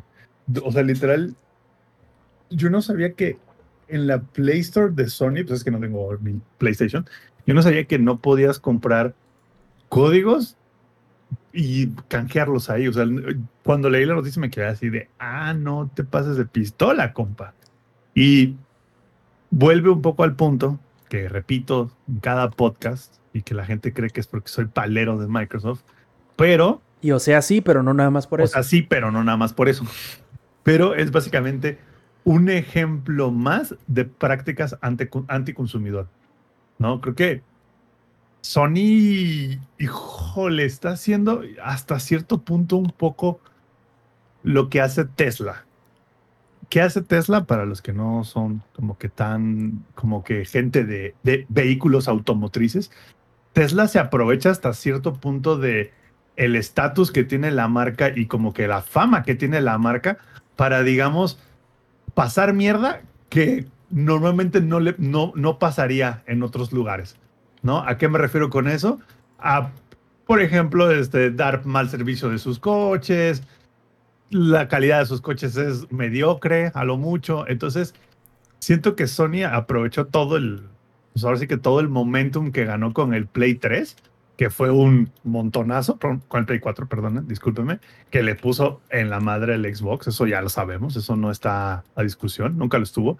Creo que está aprovechando un poco e, ese, ahora sí que ese territorio ganado para decir, a ver, a mí igual me van a comprar el Play 5, porque ya los tengo bien atorados con el Play 4, pero al final del día sí se están aventando dos, tres ahí que dices, ay, canijo, o sea, no lo sé, se me hace una jugada muy shitty, güey. O sea, no permitir eso. No lo sé, compa. Eso sí es un, es un foco rojo. Es un movimiento muy Apple-like. Sí, este está, está raro. La verdad que yo no recordaba que no existían las, las versiones digitales vendidas en retail hasta que leí la nota y dije, pues sí es cierto, güey. O sea, no hay. Sí he visto No, pocas, no, no pero no hay, no hay una cultura en donde tú digas, voy a comprarme la versión digital de, no sé, de Ghost of Tsushima o de... Porque te digo, los que sí he visto son los juegos como Call of Duty y FIFA. Eso sí los he visto. En Costco, por ejemplo. Pero fuera de esos, po- pero poquitísimos ejemplos, no puedes decir, ah, el juego que se va a estrenar este viernes, quiero comprar la versión digital, pero en Walmart. ¿Que por qué? Porque me devuelve el 2% en la tarjeta. No, algo, ¿no? Cualquier cosa, Eh, por el no, motivo por, X. por- por lo que yo quiera, güey. Porque Sí, porque quiero. ¿no? Sí, exactamente. Más, no necesita el motivo. Tan sencillo como eso. Tú, por ejemplo, de, de- tú puedes comprar tus tarjetas de Xbox Live, tus tarjetas de Game Pass hasta en el Oxxo, cabrón, si quieres. Mm. Es que esas ¿Sabes? sí existen de Sony también, solamente son los juegos. La versión digital del Yo juego. nun- Nunca he visto, güey. Yo nunca he visto las tarjetas de Sony. Al menos no, no en mi colonia. Ahora sí que en mi colonia, como que dicen, ah, pues aquí pu- pu- pura, puro FIFA, ¿no? Pura, puro FIFA para jugar este en el, en el, en el Serie S, como, como diría el Inge. Pero nunca he visto, güey, este, versiones digitales. Digo, nunca he visto las tarjetitas de Xbox, que, no, perdón, es este PlayStation Now Plus, ¿cómo es? ¿Cómo se llama? El Network, sí. Como el PlayStation Network por un año. Nunca las he visto, güey. No, No es- sé si esas sea sí que- hay. No sé, sea que en mi, como, que en mi colonia, pues ya dijeron, no, aquí puro, aquí nomás FIFA jugamos. Aquí Game Pass es el que rolea. Sí, no, Mm. e- esas sí hay. Sí hay. Lo que no hay, te digo, son. em, por ejemplo, en Japón, en los 7-Eleven, tú ves tarjetitas de, de, vamos a suponer, la versión digital de Smash Bros. Y tú compras la tarjetita con el código, lo pones en la, en la, en la consola y listo, ¿no? Y de, no nada más de Smash Bros., sino hay de diferentes, hay de Mario Kart, hay de bastantes juegos más. Pero Sony, por algún motivo, decidió quitarlos. ¿Por qué? No sabemos, nunca dio explicación, simplemente sucedió y ya. Ahora vamos a ver si esta presión, poca o mucho que están ejerciendo, termina provocando algún tipo de cambio, que obviamente eso es lo que esperamos, ¿no? Y cambio para bien a favor del consumidor. Esperemos que sí pase y a medida que esto vaya sucediendo, pues les estaremos actualizando. Esperemos que esta eh, demanda por acción de clase no se caiga a pedazos. Y ya les estaremos diciendo despuesito. Lo que sí, ingenierillo, esto te va a llamar la atención. Hace unos días se reveló finalmente que el spin-off de Yakuza que conocemos como Judgment va a tener una secuela. Se llamará Lost Judgment y llegará el 24 de septiembre, tanto para las consolas de Sony como las de Microsoft, en Japón y en todos los territorios internacionales. Lo curioso es que confirmaron también los de Ryuga Gotoku Studios, o sea, se los que se encargan de, de desarrollar tanto Judgment como los de Yakuza, que los juegos de la serie principal, sea Yakuza 8 en adelante o como sea que le vayan a llamar, todos van a ser RPGs por turno. Mientras que los spin-off, por ejemplo, Judgment, van a ser de acción. ¿Cómo la ves? Interesante, ¿no? Claro que sí. Y fíjate que no me sorprende, la verdad, porque creo que la fórmula de acción de las, los primeros siete juegos, si tomas en cuenta el cero y el Judgment, y aparte los que no llegaron acá a Occidente, eh, es una fórmula muy buena que tuvo variaciones. Por ejemplo, eh, Kiwami con, con este, sus estilos, eh, este, el Kiwami 2, que era un estilo único más parecido al 6, y luego el 3, el 4, el 5, que tenían ya estilos, este, cada uno de los jugadores también tenían habilidades que iban desbloqueando, este, porque tenías, salía Taiga Saijima, y salían, salían varios personajes, pero sí había como una carga que ya estaba arrastrando la franquicia, porque ese tipo de acción para el tipo de juego que es, pues si no mejoraba la, el sistema de batalla, eh, no sabías en qué más podía haber evolucionado para que realmente pudiera sacarle todo el jugo o todo, todo este, lo mejor posible al juego. Llega Like a Dragon y Ryuga Gotoku con Like a Dragon lo que hace es que adopta el sistema más parecido de batalla por turnos que ya se conoce que es de juegos estilo, por ejemplo, así como Dragon Quest y todo eso. Y es una maravilla, cabrón. ¿Por qué es una maravilla? No es simplemente juego por turnos como ni como Final Fantasy, que es como de acción y aparte por turnos, porque Final Fantasy constantemente está corriendo el tiempo. Acá no, o sea, acá realmente sí es cada uno de tus personajes tiene un cierto turno, pero usualmente las habilidades que vas este, a, utilizar para atacar a los enemigos tienen algún botón o alguna, alguna secuencia de botones que si la, la aplicas en el momento de, del ataque, te da una bonificación de daño. Y a veces se requiere esa porque los enemigos sí están medios este, perrones, ¿no? Entonces, no es exactamente el, el sistema de turnos de Dragon Quest, que es tú seleccionas los ataques y pues esos son los que salen, sino que sigue habiendo un poquito de acción. Y lo que me gusta mucho es de que la forma de utilizar entonces a tus compañeros sí se vuelve una estrategia bienvenida a la hora de, de andar por la ciudad.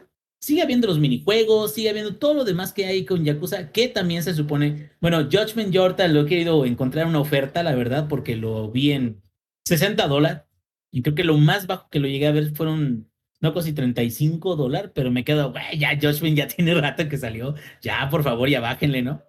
Este, y yo sé que es un poco más, un, un tono un poquito más serio, aunque también tiene sus, una que otra misión que es este, chistosona o que, que es particular, pero no me parece mal porque si se fijan, eso de Judgment ya es más como perritos durmientes. ¿Se acuerdan de perritos durmientes? Que es como Sleeping Dogs, eh, cuadraba muy bien todo porque es como el policía que sabe artes marciales y con las artes marciales le va a partir el trasero a todos los enemigos, ¿no? Y aquí el problema con Yakuza, o al menos no, no es que fuera problema, sino que se aventaron siete juegos diferentes en la saga de Kiryu. Y Kiryu es el único que puede ser Kiryu, que es un Yakuza que no es tan malo. O que es un Yakuza que tiene honor, ¿no? Y que defiende lo bueno y que salva y que... O sea, ya no puedes decir, ahora, este otro Yakuza también es, es, es bueno exactamente igual al anterior. No, porque incluso Ichiban tiene una personalidad muy distinta tiene una forma de acercarse a los problemas diferente, es un perdedor por completo, no es el paladín que es Kiryu, o sea, pero todo cuadra y lo que creo que me ha gustado más es que desde Yakuza 6, que estaba ese minijuego del bar, no sé si, si lo llegas a jugar, que es un minijuego donde incluso cada vez de que vas haciendo amistades con las personas que están ahí, te unen, por ejemplo, a tu equipo de béisbol, o se unen contigo para pelear en las calles. Ya ves de que había un minijuego como estrategia que también salió en Kiwami 2. O sea, acá en, en Like a Dragon lo que me gusta mucho es el concepto del grupito. Porque hay interacciones mientras vas caminando, porque se ve más, se siente más rico el, gameplay del juego.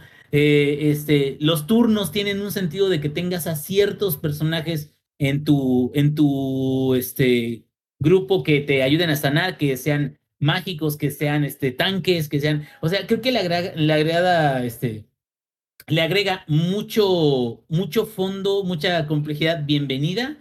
Y yo hasta ahorita creo que esa decisión de que todos los Yakuza sean por turnos y que los Judgments sean de acción está perfecta, no tengo queja alguno. Además, si te pones a pensarlo e indirectamente lo que nos están diciendo es que al menos el siguiente Yakuza o los siguientes Yakuza van a ser con Ichiban todavía como protagonista. Digo, es lo que dicen sin decirlo directamente. de hecho, Me, me late mucho, sobre todo porque, bueno, hay unas sorpresillas ahí en, en Like a Dragon, donde le hacen honor a los personajes originales y todo eso. Pero la verdad es de que Ichiban y su grupo funcionan muy bien. Pero muy bien, o sea, mm, creo que, que te das cuenta después de jugar Like a Dragon el peso enorme que caía sobre los hombros de Kiryu de las primeras entregas y por ello trataron de liberar un poco su, su carga en el 4 y en el 5. Por eso en el 4 te, te, te ponen a, a, otros personajes, en el 5 te ponen otros personajes, o sea, tratando como que diversificar un poquito y como darte una experiencia o más puntos de vista. El 6 siento que fue más que nada amor a la franquicia y cierre de, la saga. Pero un solo personaje cargando con todo no, no es, no, no es algo que ahorita, con todos los avances que tenemos en gameplay y en muchos juegos muy creativos, no es algo que podría mantenerse otros 10 años. O sea, creo de que es un buen camino, una buena dirección. Y pues yo encantado, porque creo que es muy refrescante ese gameplay para el juego y conserva todo lo demás que te gusta, que son los minijuegos, el karaoke, el, el Dragon Kart, que es como un Mario Kart, pero, pero para este eh, Ichiban y sus amigos. No, está. Yo la verdad estoy muy, muy gustoso de todo eso. Y pues a ver cuándo sale el próximo Yakuza, hombre. Ya, ya ando que me quemo. Pues bueno, de menos Judgment ya sale este, este septiembre, ¿no? Ya para empezar, ya lo demás, el tiempo solo lo dirá. Por cierto, acá les recuerdo primeramente antes de pasar a la siguiente noticia que si quieren participar en la grabación en vivo del Showtime Podcast pueden hacerlo por twitch.tv diagonal langaria todos los martes a eso de las 8 y media de la noche hora de la CDMX y pueden disfrutar o pueden participar como por ejemplo ahorita lo acaba de hacer Minox007 que se ha suscrito con su Twitch Prime Minoc, por gracias, octavo Minoc. mes y además nos pregunta Un saludo, Minoc. Te amamos. Minoc. precisamente nos preguntaba Eh, que si cuántos 50 Twitch pesos, eh. eh Ya, por favor. Ya llevamos ocho meses desde que reiniciamos esto. cómo la Ah, veis la ve, Y no, está chingón, ¿no? y los que los que hacen falta ahora sí pasemos a la siguiente noticia Para los que nos escuchan, de nada. De nada, así es. Este, todo parece indicar que hay ciertos cartuchos del 3DS que de la nada, o aparentemente de la nada, se están muriendo. Al ser tarjetitas de SD, algún problema están teniendo que de repente simplemente los pones en tu 3DS y no cargan. Por ahora, las investigaciones que están haciendo algunos sitios, como por ejemplo Resetera, está diciendo que un grupo de jugadores de Pokémon de Alemania están descubriendo que las versiones Omega Rubí de Pokémon y Alpha Zafiro simplemente no cargan. Lo metes a tu consola, marca error y bye bye.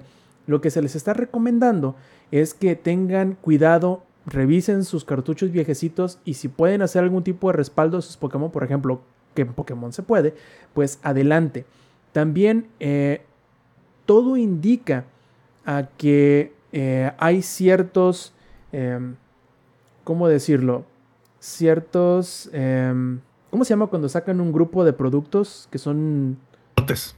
Ándale, hay cierto Loading. elote. Eso, mero. Hay ciertos elotes este, que son muy buenos si les pones este, queso y mayonesa. Algunos le ponen crema también. Chilito, Oh, no, no, no, no estamos hablando de eso. eh, Ah, no. los Ah, no, no, no, no, no son de esos elotes, ¿no? Uy, pues no. de, los, yo- de los de Club de Cuervos, ¿no? No son esos. también. No, pues hay cierto- ciertos lotes que están teniendo estos problemas. También eh, la versión americana de Persona Q también están teniendo estos problemas. Así que si tienen eh, su colección de juegos de 3DS eh, o de DS, porque también estuvieron pasando con algunos juegos de DSi, eh, revísenlos, échenles un ojo, que les sirva esto como un poquito de... Que les sirva como escarmiento, ¿no? No, no, como aviso parroquial de que revisen sus juegos viejos, no vaya siendo que les toque una versión de estas que de repente, de buenas a primeras y sin ningún tipo de aviso, simplemente dejen de cargar. Échenles un Ya, ojo. al, me- al menos van a hacer algún tipo de reembolso o no más es así como de pues ya Pues mira. no funciona y Nintendo siendo Nintendo, lo más seguro es que no. le va a valer pito Lo más seguro es que no, pero hasta ahora, como te digo, es simplemente algún tipo, no rumor necesariamente, sino que están viendo coincidencias. Y en, si la gente no revisa sus cartuchos, si no se da cuenta que tiene estos problemas, si no se empieza a hacerlos notar, pues no va a lograr nada. Igual que con lo de Sony, mientras más grande sea el grupo de personas que, primero, se sepa afectada y segundo, que le reclame a la compañía, más fácil va a ser que la compañía les conteste y esperemos que la contestación o la respuesta sea este, positiva para el consumidor. Ya estaremos también avisándoles qué resulta de este eh, problema, así como el Lex nos va a platicar qué resulta o qué ha estado resultando el Mid-Season Mid-Season Invitational 220, 221-2021 de League of desde la Legends. edición 234 de shows del podcast. 236, por favor. Lex. Pues bueno, como siempre, siempre que hay un evento internacional y le toca ir a Latinoamérica. Lex está ahí para cubrirlo. Y para. Además, o sea, exacto, justamente eso es a lo que voy, güey. 1% de chance, 99% de fe. Desde que Lion se coló por primera vez a, a un a Wild- International Wildcard. Y desafortunadamente en este MSI no fue la excepción. Infinity, Gillette Infinity se fue como último lugar del grupo. Ganó una partida, perdió las otras eh, cinco. Lloramos, lloramos. Pero aquí está la parte, la parte chida. O sea, a, a Latinoamérica le tocó en el grupo de Corea. En el grupo de Corea y en el grupo Oh, de América. ¿qué- Entonces, ¿qué, clase de Alemania es este? ¿Qué vivo mundial de Rusia es este otra vez? Oye, Alex, no conforme con que vivir en, en Latinoamérica ya sea en dificultad difícil, ahora le pusieron los chingados coreanos en el mismo sí, grupo. güey, Se pasan. Güey, desde que anunciaron el grupo fue como, les toca contra Cloud9 y les toca Damwon Kia, que fue el equipo campeón del mundial pasado, y Detonation Focus Me, que es el equipo japonés. Fue como de, eh, ese es el grupo de la muerte y ya valió cheto y no se va a pasar de fase de grupos, y efectivamente, ¿no? Pero aquí viene la parte chida. Como si les hubieran dicho, les tocó contra la selección mexicana con Chicharito y Cuau al mismo tiempo, güey, así. Güey, no, bueno, o sea, Cuau todavía rinde, ¿no? El Chicharo no creo, pero eso también es para otro podcast. No, pero, pero en su prime, en su prime. Por eso, imagínate. Cuau en su prime contra Chicharo en su prime se lo lleva a Cuau así de calle, güey. Fácil. La Cuautemilla, una acá le, dice- le va a decir, a ver qué, a ver qué, Chicharito, a ver qué, métete conmigo, hijo de tu... Pues ya está, no, pues, te pita ahí. Se, se lo lleva, lo fileré y aparte le roba la, la cartera al mismo tiempo. Sí, claro, cagado de risa. Y todavía lo hace votar por él, güey. Imagínate, güey. No son ni del mismo estado, ni, ni está en el mismo... Bueno, el Chicharo ya ni debe vivir aquí en México, ¿verdad? Pero, Sí, quién sabe. pero bueno. Pero bueno, habla- hablando de videojuegos. El día de hoy se define la fase de grupos eh, en el equipo, en el grupo en el que estaba Infinity.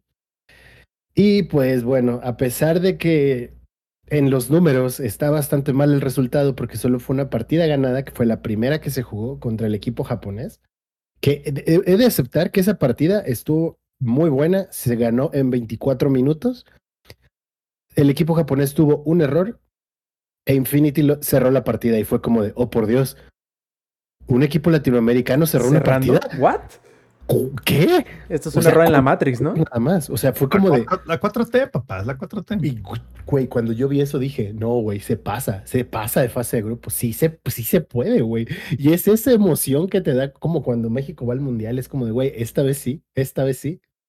Pues pasó lo mismo. Güey, los Es co- es- últimos es mundiales siempre hemos hecho eso, güey. Ahora sí, ahora sí. todos los Sí, mundiales que nos puede. ha tocado vivir, güey. Todos los mundiales que nos ha tocado vivir. Yo me acuerdo de Francia 98, lo vi en, en una, en una pantalla en la primaria, güey. Esto fue como cuando, en el Mundial de Rusia, tío, cuando México le ganó a Alemania. Alema- Alemania 2-1 y todos así de, este es el año, güey, ahora sí, nos la van a cepillar, este es el año. octavos, ¿no? Pero Sí, ahora pues, sí. luego, luego fuimos vilmente robados y esta vez no fuimos robados, pero... No, no, no, ese, ese- ese no fue el de Robin, güey. Ah, no, ya El, no me de- el de, acuerdo. El de Rusia es el último, güey, que pasó.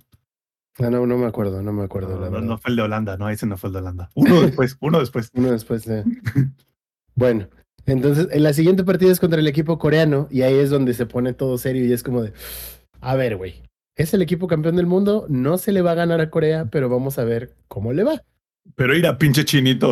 Y no les fue, y no les fue tan mal, o sea, uno esperaba que los estompearan así durísimo y no.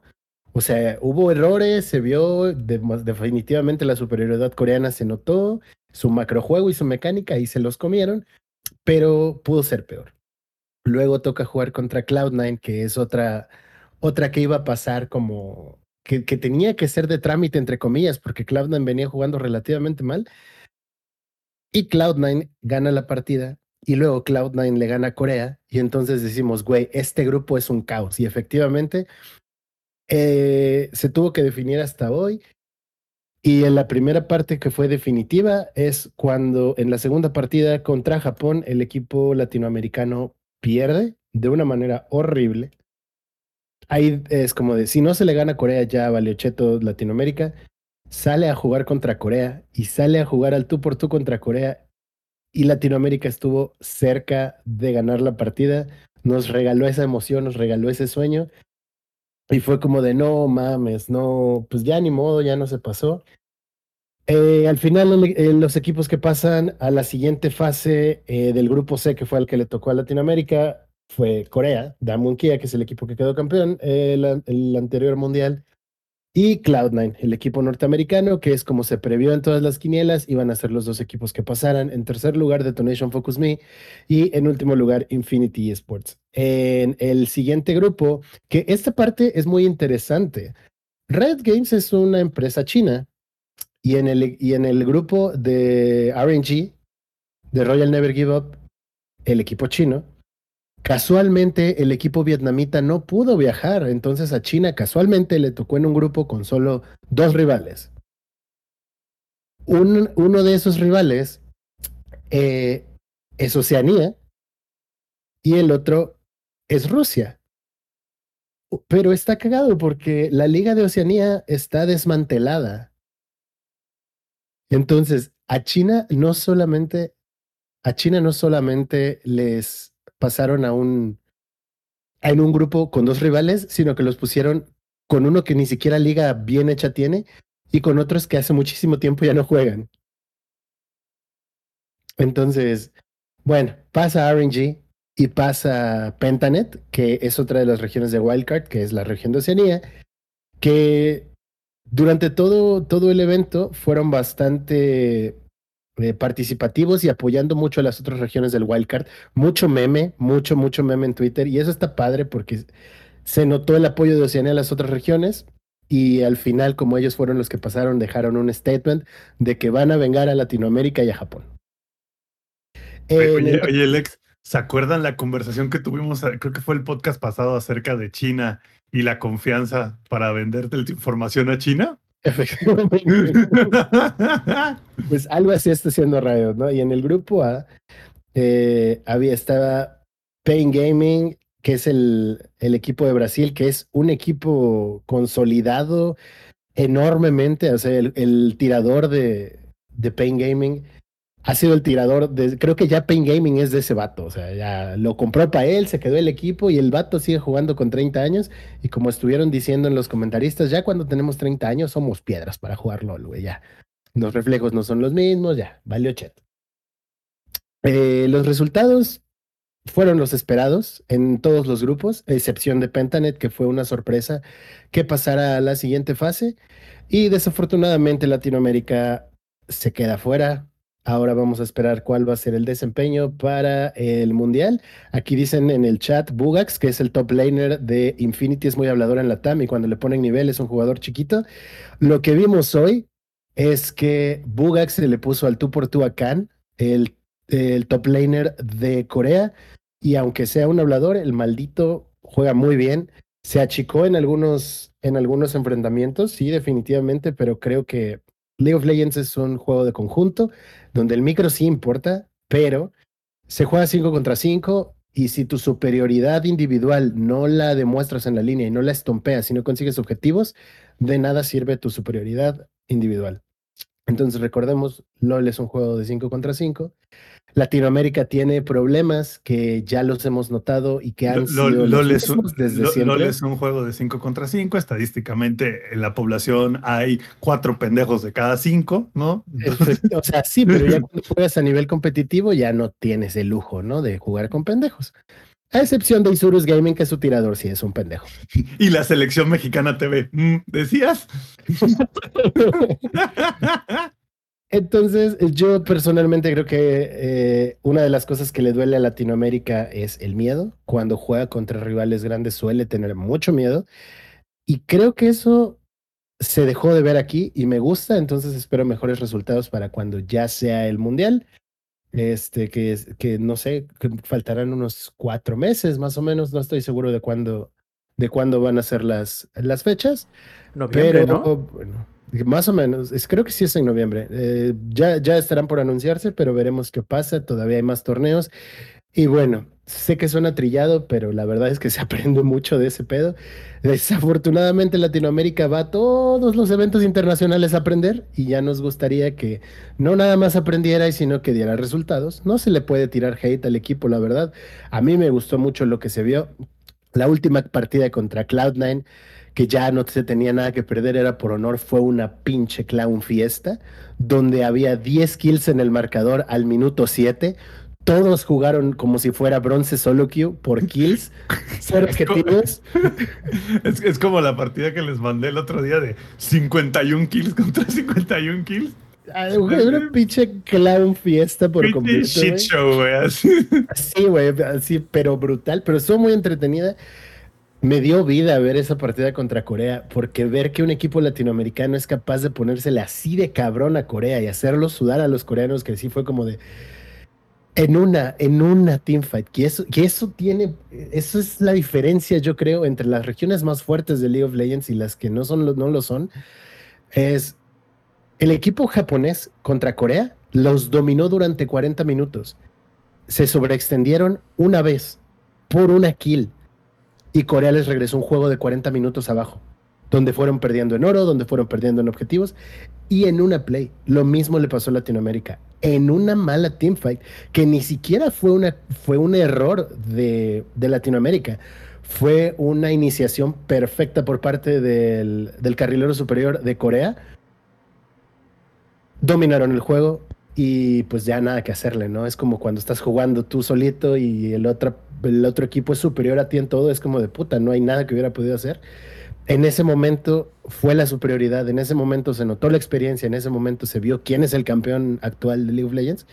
Y bueno, desafortunadamente Latinoamérica queda fuera, pero yo me quedo con un buen sabor de boca. Hay cosas que obviamente se tienen que cambiar, pero eso ya lo decidirán los coaches, porque si no nos convertimos en los papás y tíos panzones que están viendo el soccer y dicen... flashback, flashback del ex, güey. Flashback del ex, güey, así, no, sí se puede, sí se puede, no y flashback, güey, a su papá viendo el mundial, güey, de 1990. De hecho, ahorita que el ex habla así de el carrilero superior, y así, este güey, como partido de fútbol, lo narra, cabrón. ¿Recuerdan que alguna vez este, quise ser, sí, quise ser narrador de Lolo de Heroes of the Storm? Sí, sí me acuerdo. Y fracasamos rotundamente en eso. Bueno, sueños frustrados ahí, ¿no? Ni tanto, ¿eh? O sea, salió bastante chido. Yo me acuerdo muy bien. Sí, sí, sí. Este, pues bueno, ahí, ahí se muere el sueño del Mid-Season Invitational. Vamos a seguirlo viendo porque la verdad es que las partidas han estado muy interesantes y cuando trabajas de seis y media de la mañana a tres y media de la tarde y tu trabajo es una mierda, pues tienes que buscar en qué entretenerte. Entonces, les sigo informando cómo termina el MSI. De momento, eh, yo estoy triste, pero al mismo tiempo orgulloso de la representación que se dio en algunas partidas. Hubo un par de partidas que no me gustaron para nada. Siento que Latinoamérica tuvo mucho miedo cuando debió salir a jugar con los huevos que le salió a jugar a Corea. Y le salió a jugar con esos huevos porque dijo, güey, es que si no le jugamos así, nos van a estompear y no queremos que nos estompeen. Y si hubieran salido con esa actitud de al menos no ser estompeados, ganaban fácil contra Japón y contra Norteamérica. Nada más te Lex, lo único que te faltó decir fue, yo hubiera jugado un 4-4-3, pero... No, no, no, definitivamente creo que las elecciones fueron buenas. Hubo un par de picks ahí en las en el draft que no me gustaron para nada. Espérame, tanto no sé de fútbol que según yo 4-4-3 ya no da, güey, porque pues ya 12 con el portero, ¿no? Así, 4, 8, ajá, 11, sí, así es. Pero ¿a quién importa el fútbol? ¿No estamos hablando de deportes de verdad como lo es League of Legends? Este, es que vintage, güey, los deportes convencionales, excepto el NFL y el béisbol. Los demás sí son muy vintage, güey. eres emo, siempre estás triste. Sí, pero hoy confié, ¿sabes? Y, hoy no me siento mal como otras veces de... Hay, una que nunca voy a olvidar y lo tengo flashbacks de Vietnam. Lion Gaming. Eh, en, una partida que, fue, que se fueron a, a último juego, a juego 5, contra Albux Nox Luna la trolearon y por trolearla les, les remontaron y en el quinto juego estaban jugando súper apretados y los hicieron mierda y yo lloré, yo, yo lloré ese día de verdad, así como recuerdo ver, haber visto llorar a mi padre, No, no, la verdad es que no. sí lloré, güey. Tu papá no lloró, tu papá te, te agarró chingazos con una caguama vacía. No, pero- no, no, no, es de, de cuando perdió México, ¿no? En algún mundial, así esos flashbacks de Vietnam, no. Ah, ok. No, no, no, no, mi padre nunca me pegó con una caguama vacía. eh, Con otras cosas, pero eso también es para otro podcast, ¿no? Este, el punto es que, sí, tristemente ahí termina eh, la participación de Latinoamérica en el Mid-Season Invitational de League of Legends. Procederé a tomarme mi chocomilk y llorar. No, espérate, espérate, no llores, mejor ¿Y háblanos. dirías que, dirías que se terminó antes de que empezara? Mm, No, la verdad es que no. La verdad No. es que no. Esta, esta vez sí, sí dieron un poquito más de guerra. Pues te digo, donde estuvieron por ganarle a Corea, al- no, no es nada más como de, bueno, jugaron contra un equipo de Corea, güey. No, ganaron contra el actual campeón, campeón del mundo, güey. Entonces eso habla bien y espero que la actuación de Latinoamérica en el Mundial Mundial ya este, sea, sea mucho mejor. Muy bien, entonces esperaremos más resúmenes la próxima semana de cómo ha seguido el MSI. Mientras tanto, pasemos de la tristeza a la felicidad o al susto. Bueno, ya nos dirá Lex con Resident Evil Village. Cuéntanos, Lex, cómo te ha ido con la Lady D y sus y toda su consorte, tanto de de hijas como de este, ¿cómo decirlo? Compañeros de parranda. Bueno, ¿cómo, cómo te ha ido con Resident Evil 8? Bienvenidos a la Villa de las Vampiras, en donde en el acto 1 estás como de, "Mm, patas, y en el acto 2 es como de, oh, patas. Entonces, eh, estuvimos jugando Resident Evil Village. eh, voy a iniciar esto, como ya he iniciado algunos otros resúmenes de juegos de terror. Hay cosas que a mí personalmente sí me triggeran en mi miedo, pero a mí los juegos de terror usualmente no me dan miedo. Me sacan un pedo cuando hay scare jumps y cosas así. Entonces, es normal ese tipo de, de saltos y que, sobre todo cuando estás streameando y pues tienes recompensas del canal, que ayuda a que tus seguidores te, te troleen, ¿no? Y te, Cuando te da- mandan los hora a hora. en la- Así es, güey. Te saca un pedo y es divertido y es parte del mame, ¿no? Bueno, déjenme decirles que después de pasar el segundo boss de Resident Evil Village, mm, tuve que ir a acostarme y ver en TikTok videos de gatitos y videos de perritos porque no me había asustado y quedado como con ese traumita así de cuando cierras los ojos y ves cosas feas, güey. Desde Silent Hill 1 y Silent Hill 1 me dio miedo cuando tenía nueve años. Entonces, ah, sí, está muy bueno. Mucha gente va a decir, es que este es que no es un Resident Evil. Y ya habíamos hablado de eso alguna vez. Yo no jugué el Resident Evil 7, por ejemplo. El último que jugué fue el que por 5. cierto, Ya está en, este, en el Game Pass, by the way. Sí, sí, o sea, hay, hay como cosillas, ¿no? Que, que volver a revisar y que estaría bien y que de hecho después de estar jugando el, el Village, sí me dan ganas de regresar al 7. Yo era de esas personas que dijo, a ver, güey, Resident Evil 5 ya no se siente como un Resident Evil tal cual. El No. 6 ni de pedo.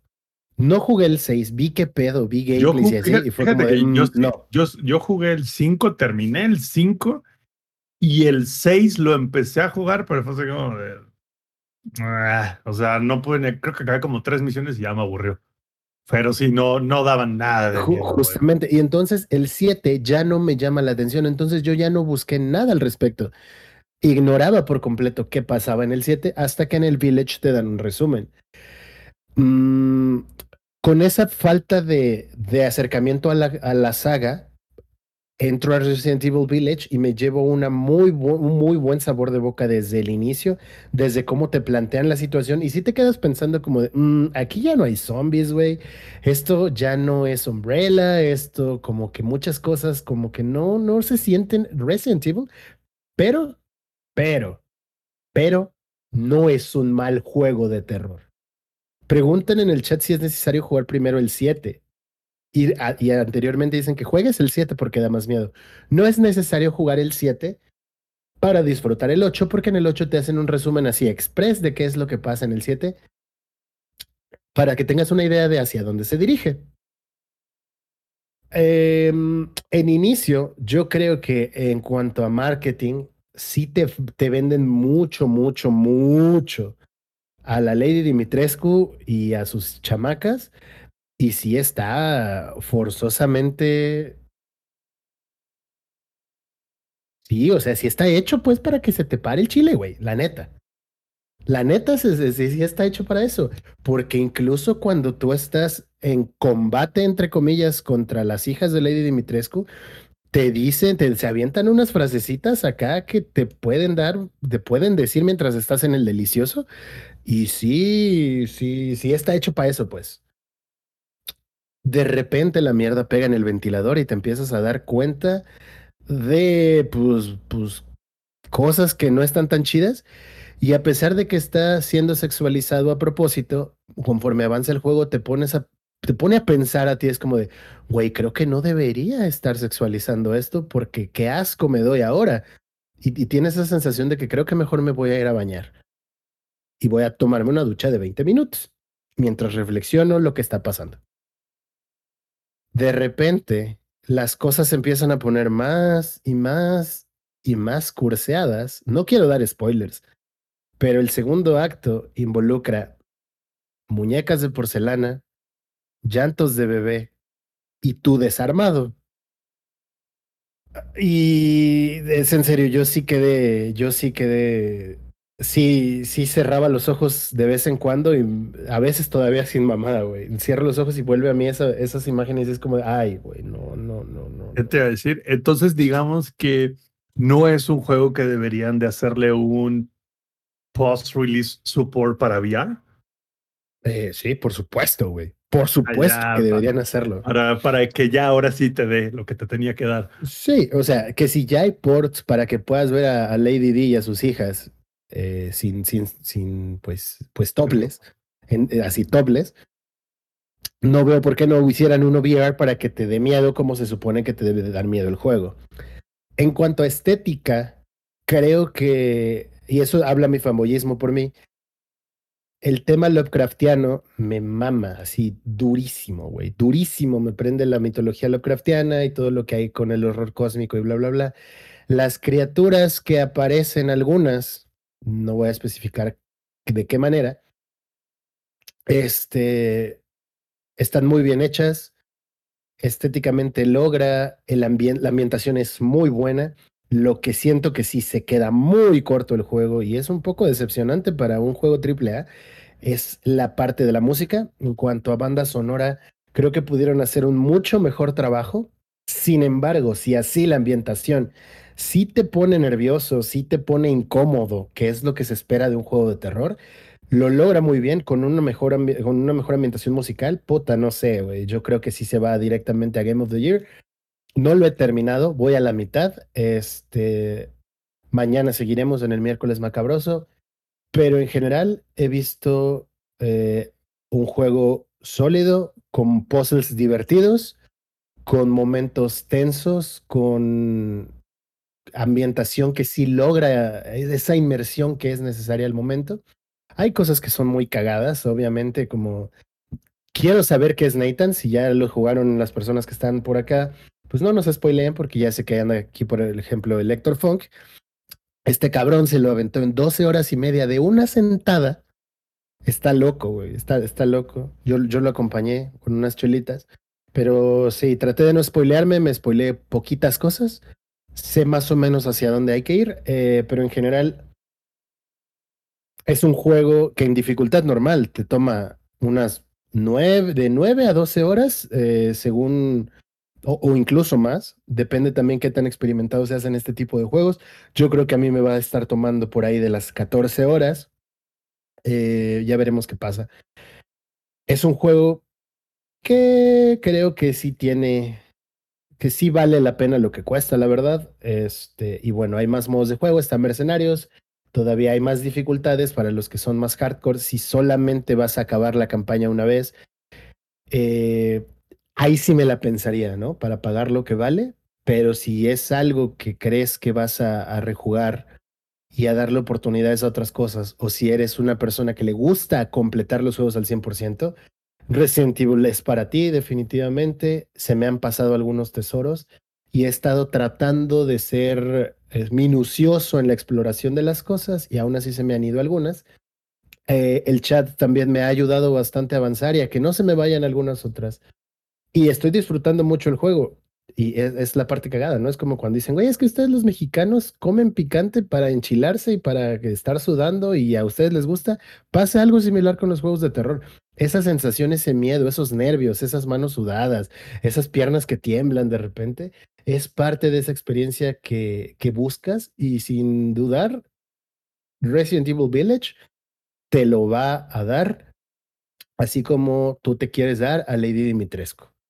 Y vamos a cerrar mi comentario con Lady Dimitrescu diciéndote, es que mataste a mis hijas, no hay pedo, hacemos más.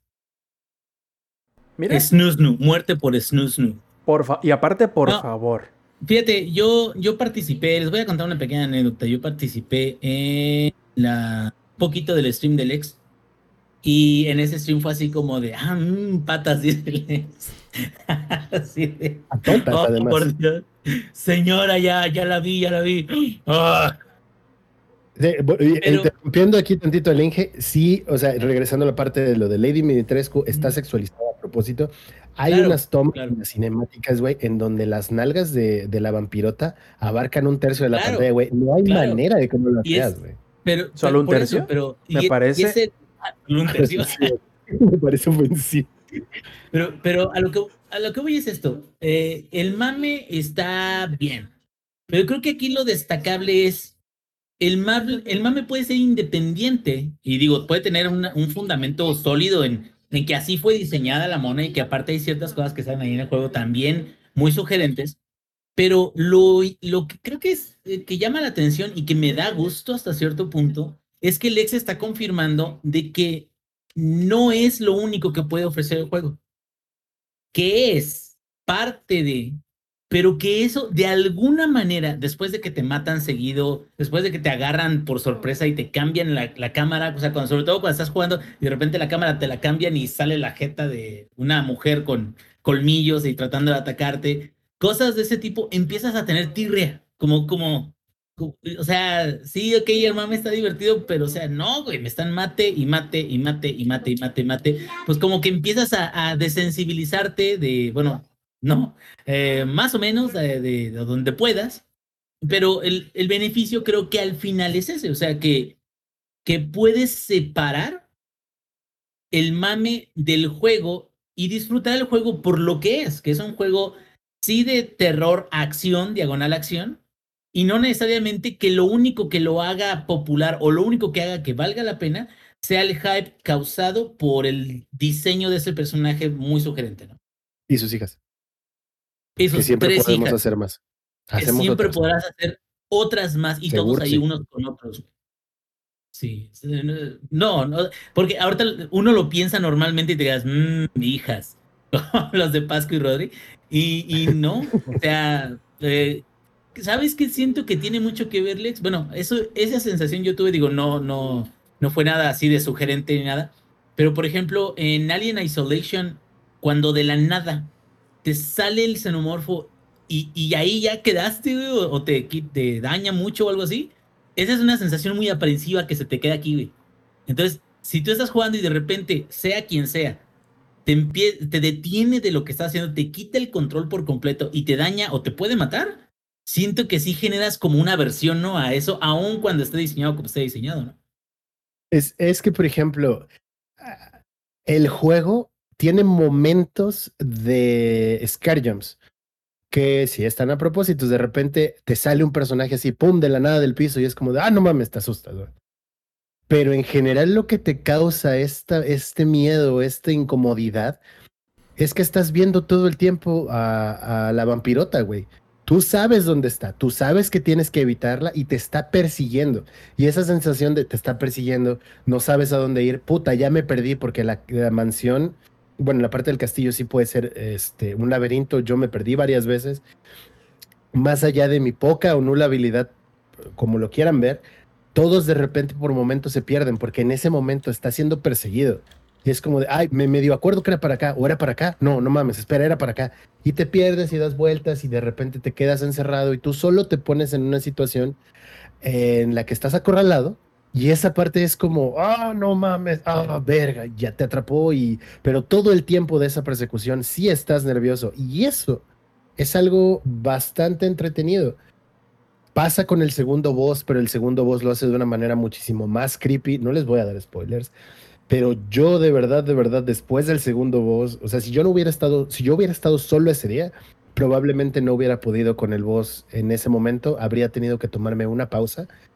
Afortunadamente estaba en stream, estaba con el chat, estaba tratando de echar desmadre y demás, pero si a ustedes, si lo que están buscando ustedes son ese tipo de experiencias, ese tipo de sensaciones, sí lo va a lograr Resident Evil Village y eso está muy padre puede que no se sienta esa esencia de cómo fueron los Resident Evil en su inicio.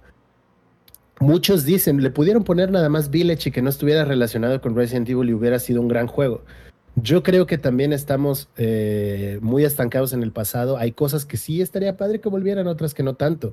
No lo he terminado nuevamente, pero dicen que hay una manera o que realmente a nivel historia conecta muy bien con entregas pasadas, y no nada más hablando del 7. Ya este, que, me toque verlo, igual y la siguiente semana les traigo el resumen este, de mi, otra mitad de la experiencia para decirles cómo cierra, porque pasó con The Medium. The Medium, mis primeras tres horas fueron muy gratas, o sea, diría agradables, pero es que no, los, no es agradable. Y eso es lo padre, porque no es agradable porque es un juego de terror. Y al final The Medium cierra de una manera muy floja y yo no creo que eso vaya a pasar con Village. Eh, ya les estaré. Ya les estaré diciendo este, más adelante cuando lo termine, pero de momento creo que es un gran juego. Lo recomiendo si son personas este, accomplishers que les gusta platinar sus juegos, terminarlos al 100%. Este juego les va a dar muchas horas de entretenimiento, muchas horas de sustos y de eso se trata. Y puzzles entretenidos, puzzles entretenidos hay un puzzle por ahí de un piano que en cuanto lo vi dije, no mames, y flashbacks de Vietnam de Silent Hill 1. Y lo estoy disfrutando mucho. Hasta el momento creo que, que si no hubiera un Monster Hunter Rise aquí en el año, diría que es Game of the Year. Perfecto. De hecho, les eh, comento que ya hay review escrito, reseña escrita de Resident Evil Village. Échense la vuelta a langaria.net, ahí lo van a poder encontrar, lo van a poder leer y van a poder checarse cuál fue la calificación que se le dio. Échenle un ojo, está bastante buena la reseña. Ahora bien, pasemos al siguiente juego que ahorita si están viendo la versión en vivo, eh, se estarán dando cuenta, o bueno, en video se estarán dando cuenta que el ingenierillo tiene todo el programa jugándolo. ¿De qué estamos hablando? Obviamente de Outriders. Antes de empezar, les recuerdo que si todavía no lo han hecho, pero quieren participar en la grabación en vivo del Showtime Podcast, pueden hacerlo todos los martes, 8 y media de la noche por twitch.tv diagonal langaria. Ingenierillo, cuéntanos, ¿qué tal te ha parecido y te está pareciendo Outriders? Bueno, mira, Outriders es un juego extraño. Es como Destiny y es como trae ciertas cosillas como de Mass Effect, trae, trae como este eh, un sistema de, progresión. Es el, sistema de cobertura de Gears, o sea, está raro. Pero está bueno, o sea, está muy entretenido. Es, de esas cosas como, no sé, cabrón. Eh, ¿Alguna vez vieron las películas de Blade? sí. De, de, Wesley Snipes. Son, son películas que hasta te quedas, ay, esa mamada que. Pero, son, tan palomeras que, exacto, pero las puedes ver y las puedes incluso hasta agarrar cierto cariño o, o agarrar cierto gusto, ¿no? Entonces, ¿por qué, ¿por qué hablo de esta manera? Porque Outriders se ve bien, tiene una acción que es este, muy entretenida. Eh, los poderes que tienes en las diferentes clases están muy perrones. Eh, sí, están muy ofensivos todos porque Luego hay ese error o esa dificultad con algunas de las clases en juegos que son eh, de acción y de loot. Dice, dice Lick Dalore, las películas de Blade son malísimas, tan malas que tienes que verlas cada que te las encuentras en la tele. Sí, sí, sí, exactamente. Sí, La tengo que ver. Es eso, Es como, como, las de Sharknado, güey. Bueno, no tanto, no tanto, porque Sharknado ya llega a un, punto ridículo increíble. Acá se las creen un poquito. Pero es tan o sea, es tan ridículo y tan malo que termina siendo bueno. Ándale, ándale. Bueno, y ahí, te va, aquí está, dice, dice Estefanía, este, como que tienes una cosa por los pedales con cosas oxidadas, no sé eh, Este, este en especial es así todo oxidado, digo, como Fallout, como todo, porque es un mundo un nuevo mundo donde supuestamente ibas a llegar a colonizar y que iba a ser un mundo maravilloso para todos. Y toda la shit hits the fan, dice mi, mi, mi compa Sanz. Y, este, y ahí el problema es de que ya, o sea, todo lo que trataste de hacer se fue a la mierda. eh, hubo gente que desapareció por unas tormentas extrañas. Hubo otros que se modificaron y ahora son los, los, este, ¿cómo se llama? Déjame, quito, Pero- digo, como no sé, ni madre, dije, pues, Cierran los ojos y no saben si el Inge está hablando de Outriders o de Catepec. ándale, ándale. te pueden asaltar. No, ahí sí estoy hablando de KTP. Este, pero entonces Llegaste con la ilusión de colonizar y tener una nueva vida. la historia base es eh, llegan unos soldados a colonizar y, y son los famosísimos Outriders. ¿Por qué son famosos? Nunca te dicen por qué son famosos. Pues supuestamente son muy famosos y muy buenos y muy chingones. Entonces llegan a hacer la colonización y lo único que sabes es de que la es la última oportunidad de la nave colonizadora y de, de la humanidad el poder llegar a ese, a ese lugar. Y cuando llegan, las cosas salen de control. La, la nave colonizadora eh, baja a toda la gente que tenía sin, este, sin hacer caso de unas precauciones que ahí tuvieron de último momento. Y eso provoca de que esté atrapada la civilización humana en este planeta muy hostil, donde no nada más hay renegados y mercenarios y criminales, sino también hay bestias y hay este, cosas más, más este, fuertes, ¿no? La historia es palomera mediocre. Es normal en todos estos juegos de, de acción. Es normal. También no vayan a salir con que, ay, o sea, quieres este, un The Last of Us 2 o algo así. Pues no, o sea, son, de eso se trata. Pues estamos hablando incluso, podemos hacer referencia a Destiny, podemos hacer referencia a The Division, podemos hacer, o sea, que son historias que realmente nada más sirven como, tienen como propósito llevar al, al jugador del inicio, tutoriales, y empezar a disfrutar de todas las mecánicas y misiones que puede realizar hasta llevarlo al endgame en una batalla final épica donde se utilice prácticamente todas las habilidades, ¿no? Entonces, la historia cumple con su propósito. Los gráficos están bien, los gráficos se, se ve bien. El, el gameplay se siente bien, se siente sólido. Se siente sólido excepto por la cobertura tipo Gears, porque no es cobertura tipo Gears. Ahí sí, primera cosa, mataste a mis hijas, hacemos más. Este, ahí sí, dice, dice Lex. Eh, creo que es una de las cosas, de las pocas cosas que Gears 5 hace mejor que otro juego de esta generación, que es la cobertura, güey. Porque eh, acá la cobertura es tipo Gears, pero está como floja, o bueno, más bien no es muy precisa a la hora de pegarte en, una este, valla o en una pared para este, defenderte. Y aparte hay ciertas paredes que se rompen y cuando se rompen eh, no, vuelves a, a armarte. Hay habilidades que utilizas y a la hora de utilizar la habilidad te separas de la pared. Y ya quedas expuesto y tú así hey, ¿qué vergas?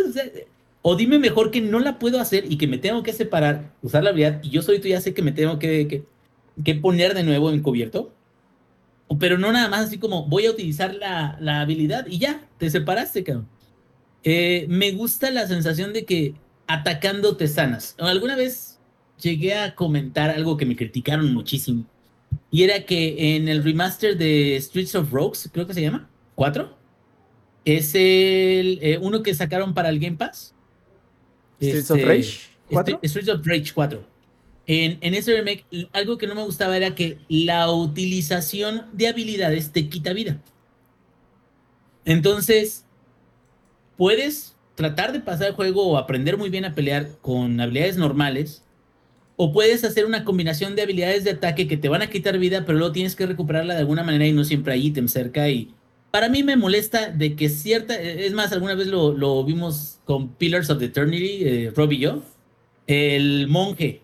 De que para poder utilizar el monje completamente tenías que causarte heridas, ¿sí? Eso se me hace como una mecánica media tonta porque, bueno, eh, X, es para mí, es personal. Pero lo, lo que sí me gusta a mí es que haya mecánicas de recuperación de vida dependiendo de tu desempeño en combate. Eso siento de que es, te da mucho, mucho, mucha recompensa porque entonces te vuelves más agresivo. Que es un poquito, eh, ahí va a estar de acuerdo conmigo si todavía está por aquí eh, Lick que es una de las mejores cosas del combate eh, de Bloodborne. Bloodborne lo que tiene es que te motiva a que, ah, ok, el enemigo te dio un madrazo, no te, no saltes y no te alejes de él. No, o sea, te dio un madrazo, tienes posibilidad de recuperar algo de la sangre o la sangre que te dio dándole un madrazo. Entonces, creo que esa es una mecánica muy buena porque te, te está obligando a que constantemente trates de atacar, que constantemente trates de, de vencer a los enemigos. Eh, la inteligencia artificial de los enemigos no es excelente, pero es suficientemente buena. Bugs a mí casi no me, me han tocado que me rompan el juego. He visto algunos glitches, sobre todo de que la inteligencia artificial quiere relocalizarse y cuando se quiere relocalizar aparece en el sitio donde se supone que va a relocalizarse. No sé cómo le hacen, güey. O sea, es un poder especial que tienen. Eh, y hasta ahorita todo lo que he llevado, he, he jugado dos clases, he avanzado a través de la historia. Una de las cosas que no me gusta, pero creo que depende más bien de la compañía y de cómo realiza su, su trabajo de cinemáticas, es eh, las, las motion cap están muy bien, pero las expresiones y los diálogos en particular siento que están medios culerones. O sea, algunos diálogos están muy cheesy, donde te quedas, pues no es necesario que los, los lleven tan allá como para hacer sentir que eres un personaje renegado, malo, o que ya perdió la fe en, en la, el último trazo de humanidad y pues no sé, o sea, algo así. Eh, fuera de eso, eh, llegué a jugar en multiplayer y O sea, lo que jugué... o sea, us- usan frases de Terminator, pues. Sí, pero las usan mal, porque Terminator, eh, un I'll be back, o hasta la vista, baby, si lo usan en el momento exacto, te quedas, ah, se mamó, se mamó, bien, güey, bien, güey. Pero si no lo usan en el momento exacto, se siente incómodo en la conversación, sobre todo si no hay una reacción inmediata del lado del, del NPC con el que estás hablando. ¿sí? Eso, eso le pasa mucho, ¿sabes? Aquí en el Mass Effect Andrómeda. Este, que de repente le dices, Chinga tu madre y te contesta. Bueno, nos vemos a la vuelta. Así, así. ¿Qué, qué es lo que, qué es lo que te digo? No se siente como una cohesión de, de, lo, que, de lo que tienes. Me acuerdo mucho, estam- eh, llegamos a hablar de Witcher. Me acuerdo de que, por ejemplo, hacías enojar a un NPC, e inmediatamente se terminaba la conversación con una frase enojada de ese NPC, tratabas de hablar de nuevo con él y te decía, fuck off. Y tú así de, güey, o sea, algo que hice tuvo, tuvo relevancia, siento como que tengo que tener algo de cuidado, ¿no? Con, con la- lo que digo, lo que hago. Y acá realmente nada más son monigotes diciéndote la historia. Bueno, ok, hasta ahí aceptable porque es de acción, aceptable porque la acción es sólida, porque tienes un montón de armas, porque sí te van soltando armas este, eh, más espe- eh, especiales o con más daño. Tiene un sistema de, de luteo y de encontrar este, armas más raras que se le llama nivel de mundo. Aparte de tu nivel con el que tú vas creciendo, este juego tiene un sistema de nivel de mundo con el cual mientras más suba el nivel de mundo, más este, difíciles son los enemigos, pero más este, buenas van a estar las cosas que, que vayan tirando o, o el loot que tiren. Pero para eso tienes que ganar experiencia de nivel de mundo. La experiencia de nivel de mundo es un valor que se puede perder si te mueres mucho. Entonces, esto difiere de Diablo, por ejemplo, porque Diablo te dice, ¿en qué dificultad lo quieres jugar? Y tú desde nivel 1 puedes decir, lo quiero jugar en tormento, cabrón. Dale. Ya soy un experto, ya soy el mero chingón. Lo quiero jugar en tormento. Y dice, dice Lick Dalore, ah, ya no hablen de los eh, Souls porque me voy a poner a jugarlos. Si los juega cada fin de semana, no sé qué chingados está diciendo, cabrón.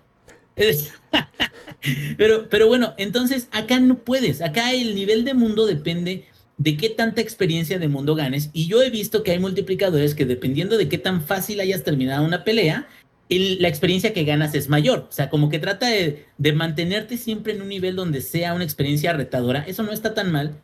Pero cuando uno está grindeando y uno está buscando loot bueno, este, hay mucho, mucho grindeo antes de llegar al siguiente nivel que a lo mejor te dé unas probabilidades más buenas para que te caiga el loot que tú quieres o alguno que pueda mejorar tu build, ¿no? Dice, el ventaneo no era necesario. Nah, nadie, ya todos aquí sabemos, güey. Todos aquí sabemos tus vicios, güey, soulescos. Este, bueno, ahí te va. Eh, me metí a un matchmaking para hacer misiones. Eh, PB, eh, este, no hay PvP aquí en este.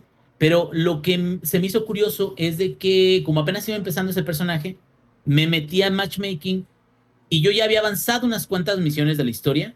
Y cuando me encontró con un grupo de jugadores, me manda a. eh, este, ¿Cómo se llama? Me manda a la primera misión que tenía que hacer el personaje que estaba en el matchmaking más bajo. Es el primer punto común donde a partir de ahí él ya se iba a empezar a, a adelantar en sus misiones, iba a llegar un punto en que todos íbamos a estar sincronizados, iba a llegar un punto en que todos íbamos a avanzar las misiones eh, de ese Sí se juega mucho más rápido si tienes matchmaking. No tuve problemas de conectividad con el matchmaking per se, pero los primeros días, y esto le pasó más al Rob que a mí, los primeros días no podía entrar, No podía loguearme para nada. Dejé pasar unos días, me pude loguear, jugué un ratito. Y bueno, hasta ahorita ha sido una experiencia grata, pero ahí les va. Si les gusta mucho el sci-fi y como esta temática de mundo y todo eso, sí es una buena opción para jugar, divertida y hasta ahí, cabrón. Dice Oye, ingenierillo, dices unos días, güey, fue como un mes a que se arreglaran las, todos los problemas de conectividad que no te permitían entrar al juego, ¿eh? Y perdían, perdían loot también, o sea, perdían inventario, cosas de inventario, eso estuvo gacho, güey. Pero digo, no me pasó, pero sí, sí lo vi que le pasó a más, o sea, ¿qué te gusta? 100 personas, 1000 personas, o sea, al, ya cuando sube el número sí es algo grave, o sea, aunque no sea la, gran mayoría de los jugadores, pero sí es una situación que te queda, pues, o sea, qué tipo de juego estoy jugando que no importa cuántas horas le meta, lo puedo perder todo, ¿no? Y se supone que gran parte del atractivo es de que lo que vayas ganando siempre se va a quedar ahí guardado. Entonces, eh, yo la verdad sí creo que si les gusta esta onda interplanetaria, esta onda de ataque y, misiones y, loot y eh, crafteo, porque también tiene un sistema de crafteo que no está mal, este, tiene algunas interfaces que no me gusta, como por ejemplo cuando vas a comprar, las tiendas no son de acceso inmediato, entonces tienes que aventarte una ligera conversación con el NPC. Y son segunditos que te cansan un poquito. Qué hueva, güey. O sea, ay, ¿qué crees? Lo porque no lo haces una vez, güey, lo haces 100 veces. Eso, Así es. Voy a, voy a vender eh, esos materiales para tener dinero para comprar otros materiales. Tienes que ir, NPC, vendo materiales, ya los vendí. Ok, voy con el otro NPC, compro materiales. Ah, ya tengo los materiales, ahora sí ah, ¿sabes qué? Tengo que ir ahora al módulo de modificación de arma para poder invertir esos materiales en mi arma. Ay, ¿qué crees? Me faltó un poquito de materiales. Entonces tengo que vender un poco más de las armas que tengo para poder comprar más materiales y para poder modificarlos otra vez. Y es aventarte otra vez esos tres NPCs, bueno, esos dos NPCs para venta y ese último módulo de mejora de tu arma. ¿Qué digo? Yo la verdad me quejaba mucho de, de Monster Hunter y de sus interfaces pero siento que son tan complicadas porque hay tantas cosas que hacer, pero inmediatamente puedes saltar de una a otra y listo, cabrón, ya se quedó. Y acá es como obligatorio pasar por cada uno de esos pasitos para poder este, utilizar parte de lo que es el crafteo, que es una mejora considerable en las armas que uno carga. Sí, y de este, hecho, Inge, de este, otro detalle que me gustaría añadir a lo que tú decías, que comentabas que el sistema de, de cobertura te parecía pues ineficiente, por decirlo de alguna forma, yo creo que es a lo mejor porque lo estás viendo de la manera equivocada. El sistema de cobertura no es para el jugador, sino para los enemigos. Porque literalmente ellos se tienen que esconder de ti. Muy bien. ellos se tienen que esconder de ti a huevo. Eh, y también para los que lo estén jugando, lo quieran jugar, no cometan el error que yo estaba cometiendo eh, ya una vez llegas al nivel 6-7 de mundo, ya nivel 6 es bastante difícil, nivel 7 solo, no por decir que sea imposible, pero como el juego te avienta tantos enemigos de todos lados, es llega un momento en donde es tanto el desmadre que te van a echar encima que no sabes por dónde te está llegando el daño y termina matándote bien rápido. Entonces, muy rápido, ¿no? es, eh, como Calabozo de Diablo 3, ¿no? No, eh, peor peor porque es, diferente, es diferente porque mira, eh, hay, varias formas en las que puedes ponerle dificultad a los enemigos. Una de ellas es eh, efectos o condiciones como granadas, como trampas, como este, ataques de efecto de parte del enemigo. Que si tú no los esquivas, te ponen en un estado de indefensión muy cabrón y eso sí hace que todos los demás ataques te chinguen. Ese es uno. El otro es que el daño base de ese enemigo en particular sea muy grande. Entonces, ese enemigo tiene prioridad por encima de los demás. Tienes que matarlo antes, porque si no, los demás este, te van a hacer bolita y con lo que te baje este ya te mataron. Y el último es que los enemigos sean esponjas de, balas. Como de Division. Como de ¿no? Division. Pero de Division se mama, güey. Les vacías 20 clips y el cuate se. ¡Ah, ja! Cuidado, güey, ¿de qué está hecho? Pero a lo, a lo que voy es esto. O sea, sí, sí, conforme va avanzando el, el nivel, eh, la dificultad llega a un punto en el cual ya necesitas, pues, mejorar tu juego o que te caigan cosas chidas. Y a eso iba con el grindeo. Cuando te mueres constantemente, sientes que hay un backtracking y puedes incluso perder ese mundo. Si te mueres suficientes veces, puedes perder estar en el mundo 7 porque el juego considera, no, es de que te está yendo mal en el mundo 7. Más bien déjame y te regreso al mundo 6. Pero al regresarte al mundo 6, sí te ponen cosas más sencillas, pero a la vez sientes como una regresión. O sea, no, no sientes como que estés avanzando y que vayas a ganar más cosas o que tengas mejor probabilidad de que te caiga el loot. O sea, ¿me estás diciendo que es como tratar de salir de bronce en League of Legends? Igualito, güey. Igualito. Eh, sientes, sientes que ya vas saliendo y que hay una manilla, güey. Que te agarra la pata, güey. Y que te hace No, así. no sé, amigo. Vente pa' bronce uno. Y luego me volví bueno. Bueno, ¿A no, dónde no vas, porque- güey? ¿A dónde porque- vas? Porque si fuera bueno sería diamante. Pero me volví menos malo. Y bronce sales fácil, güey. Ahorita ¿Cuál es? puedo sacar una cuenta de hierro fácil, güey. ¿Cuál, No, cuál es el difícil? ¿Oro?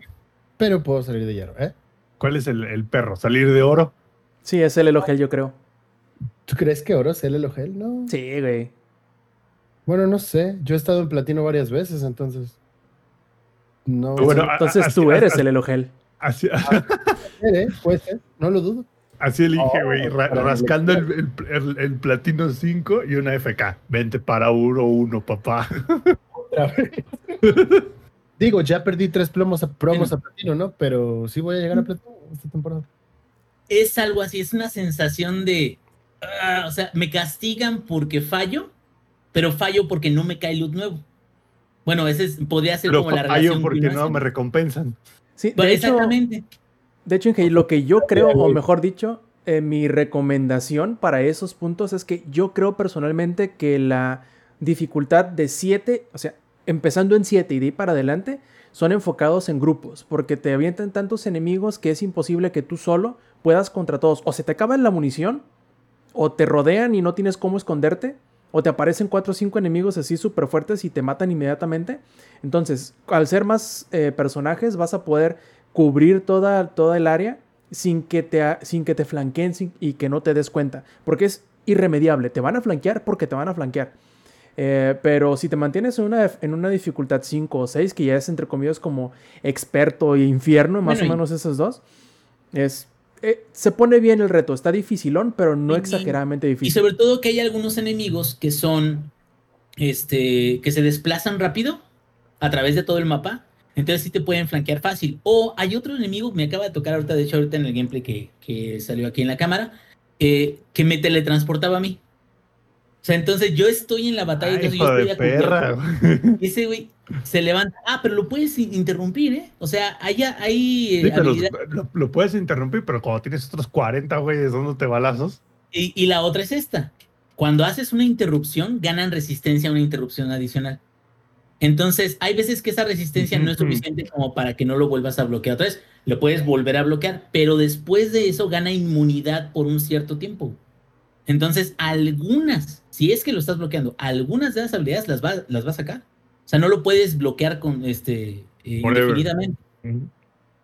Entonces, aquí el punto es, ¿es un juego bueno? Sí. ¿Es tan bueno o tan divertido? Dependiendo de what are you, what are you into? O sea, ¿qué te gusta? ¿Qué te late? Como The Division 2, güey. Como Destiny 2, güey. O sea, es un juego que por sí mismo no es malo en, en el looting, en todo eso. Ujú. Simplemente para mí no es algo que destaque demasiado a comparación de ellos.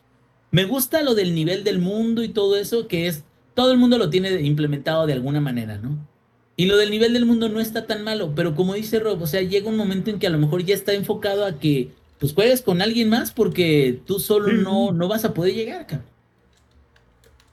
O sea, tú lo que es. dices es que si te gusta Blade, te va a gustar Outriders. No, no, no, no, no. O sea, Blade era como el, el ejemplo de, de que es algo bueno que no es tan bueno, pero que a la vez es aceptable. Y, y sí, O sea, te puedes divertir un muy buen rato. ¿Sabes El- cómo es? ¿Cómo? Como el tamal de bolsita de la costeña que venden en el súper. Ándale, güey. Sí, los has visto, ¿no? Que vienen No en O sea, a mí, a mí me sorprende que No el ingenierillo diga tamal. que sí. O sea, entiendo que Samper consuma esos tamales, es como de, bueno, pues al súper y ahí Pero está. pues no tiene nada malo, Güey. güey. Es, es alimento. Bueno, ahora va a decir Lex de que ¿Es la alimento? maruchan es muy fina, güey. Es- No, no, no, no, no, no. Bueno, yo no consumo maruchan, es güey, qué es asco. Como comestible, tortillas es secas. comestible. Sí, ¿sabes? exacto, exacto. Es como, mira, ¿te lo puedes comer? Sí, el, el, el de dulce no, no, no sabe feo, pero tampoco sabe excelente. es una pasta media rara, güey. Ah, pero-. Joder, Pero, güey, rato. o sea, no te mueres y puedes quitarte el hambre que tengas en ese momento. Es algo parecido, o sea, no es algo que yo les diga, "Ah, lo tienen que jugar, cómprenlo ahorita, por favor. No, yo creo así como van las cosas y de aquí a unos meses o algo así, el precio va a bajar lo suficiente como para que ya tengan más gente, más comunidad, así de, vamos a reavivar esto, que va, a venir el DLC o la expansión, lo que sea. Entonces, pues, si no les surge ahorita en particular este juego, yo le, les recomiendo, o sea, es bueno, es bueno porque si lo compran no se van a sentir decepcionados. Es bueno porque es divertido con lo que hace y no está roto como estaba, por ejemplo, Cybercholo, que lo hemos puesto mucho de ejemplo de, su inicio. Pero igual, si no les surge, no es necesario que lo compren ahorita. Pueden, pueden esperar a que baje un poquito de precio y que sea más accesible para que entre tú y tus cuates puedan jugar juntos y puedan ahora sí ayudarse para, para usar varias clases. ¿Sí? O, o, si tienen Game Pass y tienen Xbox, es gratis. Esa es otra. Microsoft, Microsoft, por favor, ya. No te hagas pendejo. Y además tiene crossplay, ¿eh? se pueden solo- jugar entre todas solo las el versiones. Game Pass de consola, ¿eh? el de PC Exacto. no, está. Lo cual es muy raro. Por eso dije Xbox, no Ah, PC. ok. Perfecto, muchachos. Entonces, yo creo que habiendo terminado con esta, con este bonito análisis de Outriders Y los Vamos tamales de la costeña. y la- los tamales de la costeña, vamos a dejar el buleo La ante la capacidad. Vamos a dejar el buleo hacia el Inge por su falta de habilidad en Doom para el próximo episodio. ¿Por qué? Porque ya lo maltratamos lo suficiente en, esta, en este episodio y además porque ya estamos llegando a las dos horas de podcast y con ello, antes de terminar, vamos a pasar con los saludos. Sampi, ¿cuáles son tus saludos en esta edición? Pues yo le voy a mandar saludo a todos los de la costeña que es que inventaron ese tamalcito en bolsa. Ya saben, su tamal está al nivel de Outriders. Eso es algo. Va, de- va a decir el güey de marketing, el, el community manager de la costeña. ¿Qué vergas es Outriders, güey? ¿Qué hables eso, güey? que es Outriders, de qué estarán hablando, pero bueno. Y bueno, hoy saludos a todos los que estuvieron aquí en la versión en, en vivo con nosotros, a los que pudieron acompañarnos y ver que hoy Casper nos hizo este, el favor de, de estar aquí en nuestro podcast. Este, y obvio, y también saludos a todos los, de, los que nos van a escuchar en la versión grabada. Perfecto, y en lo que se recupera el Sanfer, que nos diga el ex cuáles son sus saludos para esta edición. Saludos a toda la banda que estuvo hoy en la versión en vivo del podcast. Muchos saludos para Jair, el chico escarlata, para Jefes Tomar, para Meles Carcega, para No Soy Mercy, para mi muñeca el Mercy, para Necrodec, para el buen Piero, para Minoc, para Lick Dalore, para Estefania, para Erisu 5. Saludos, abrazos y para Paquito de otro nivel que llegó al final a hacernos un raid. Un abrazo enorme a todos ustedes, libre de COVID. Y saludos para toda la banda que nos escucha en la versión grabada. Para la versión grabada, un saludo especial para mi amigo Dave. Espero que estés de la mejor carnal. Perfecto. Ingenierillo, ¿cuáles son tus saludos de esta edición? Saludotes a toda la gente que nos está escuchando. Muchas gracias. Y a mi compadre, compadre.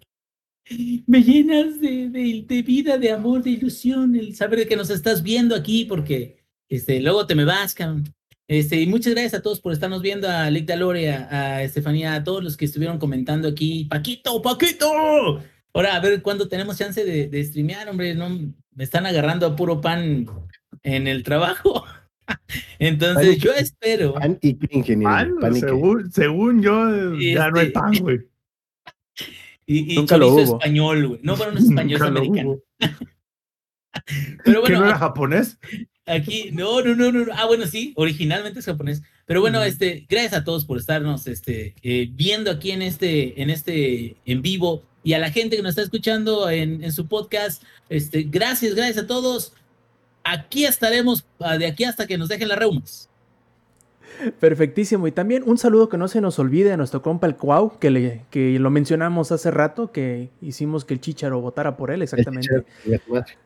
También les recuerdo que antes de irnos, si quieren participar en la grabación en vivo del Showtime Podcast, pueden hacerlo todos los martes 8 y media de la noche, hora de la CDMX por twitch.tv diagonal langaria. Además, si quieren seguirnos en las redes sociales, en nuestros canales de Twitch y todo lo demás, pueden encontrar todos los enlaces en langaria.net diagonal enlaces.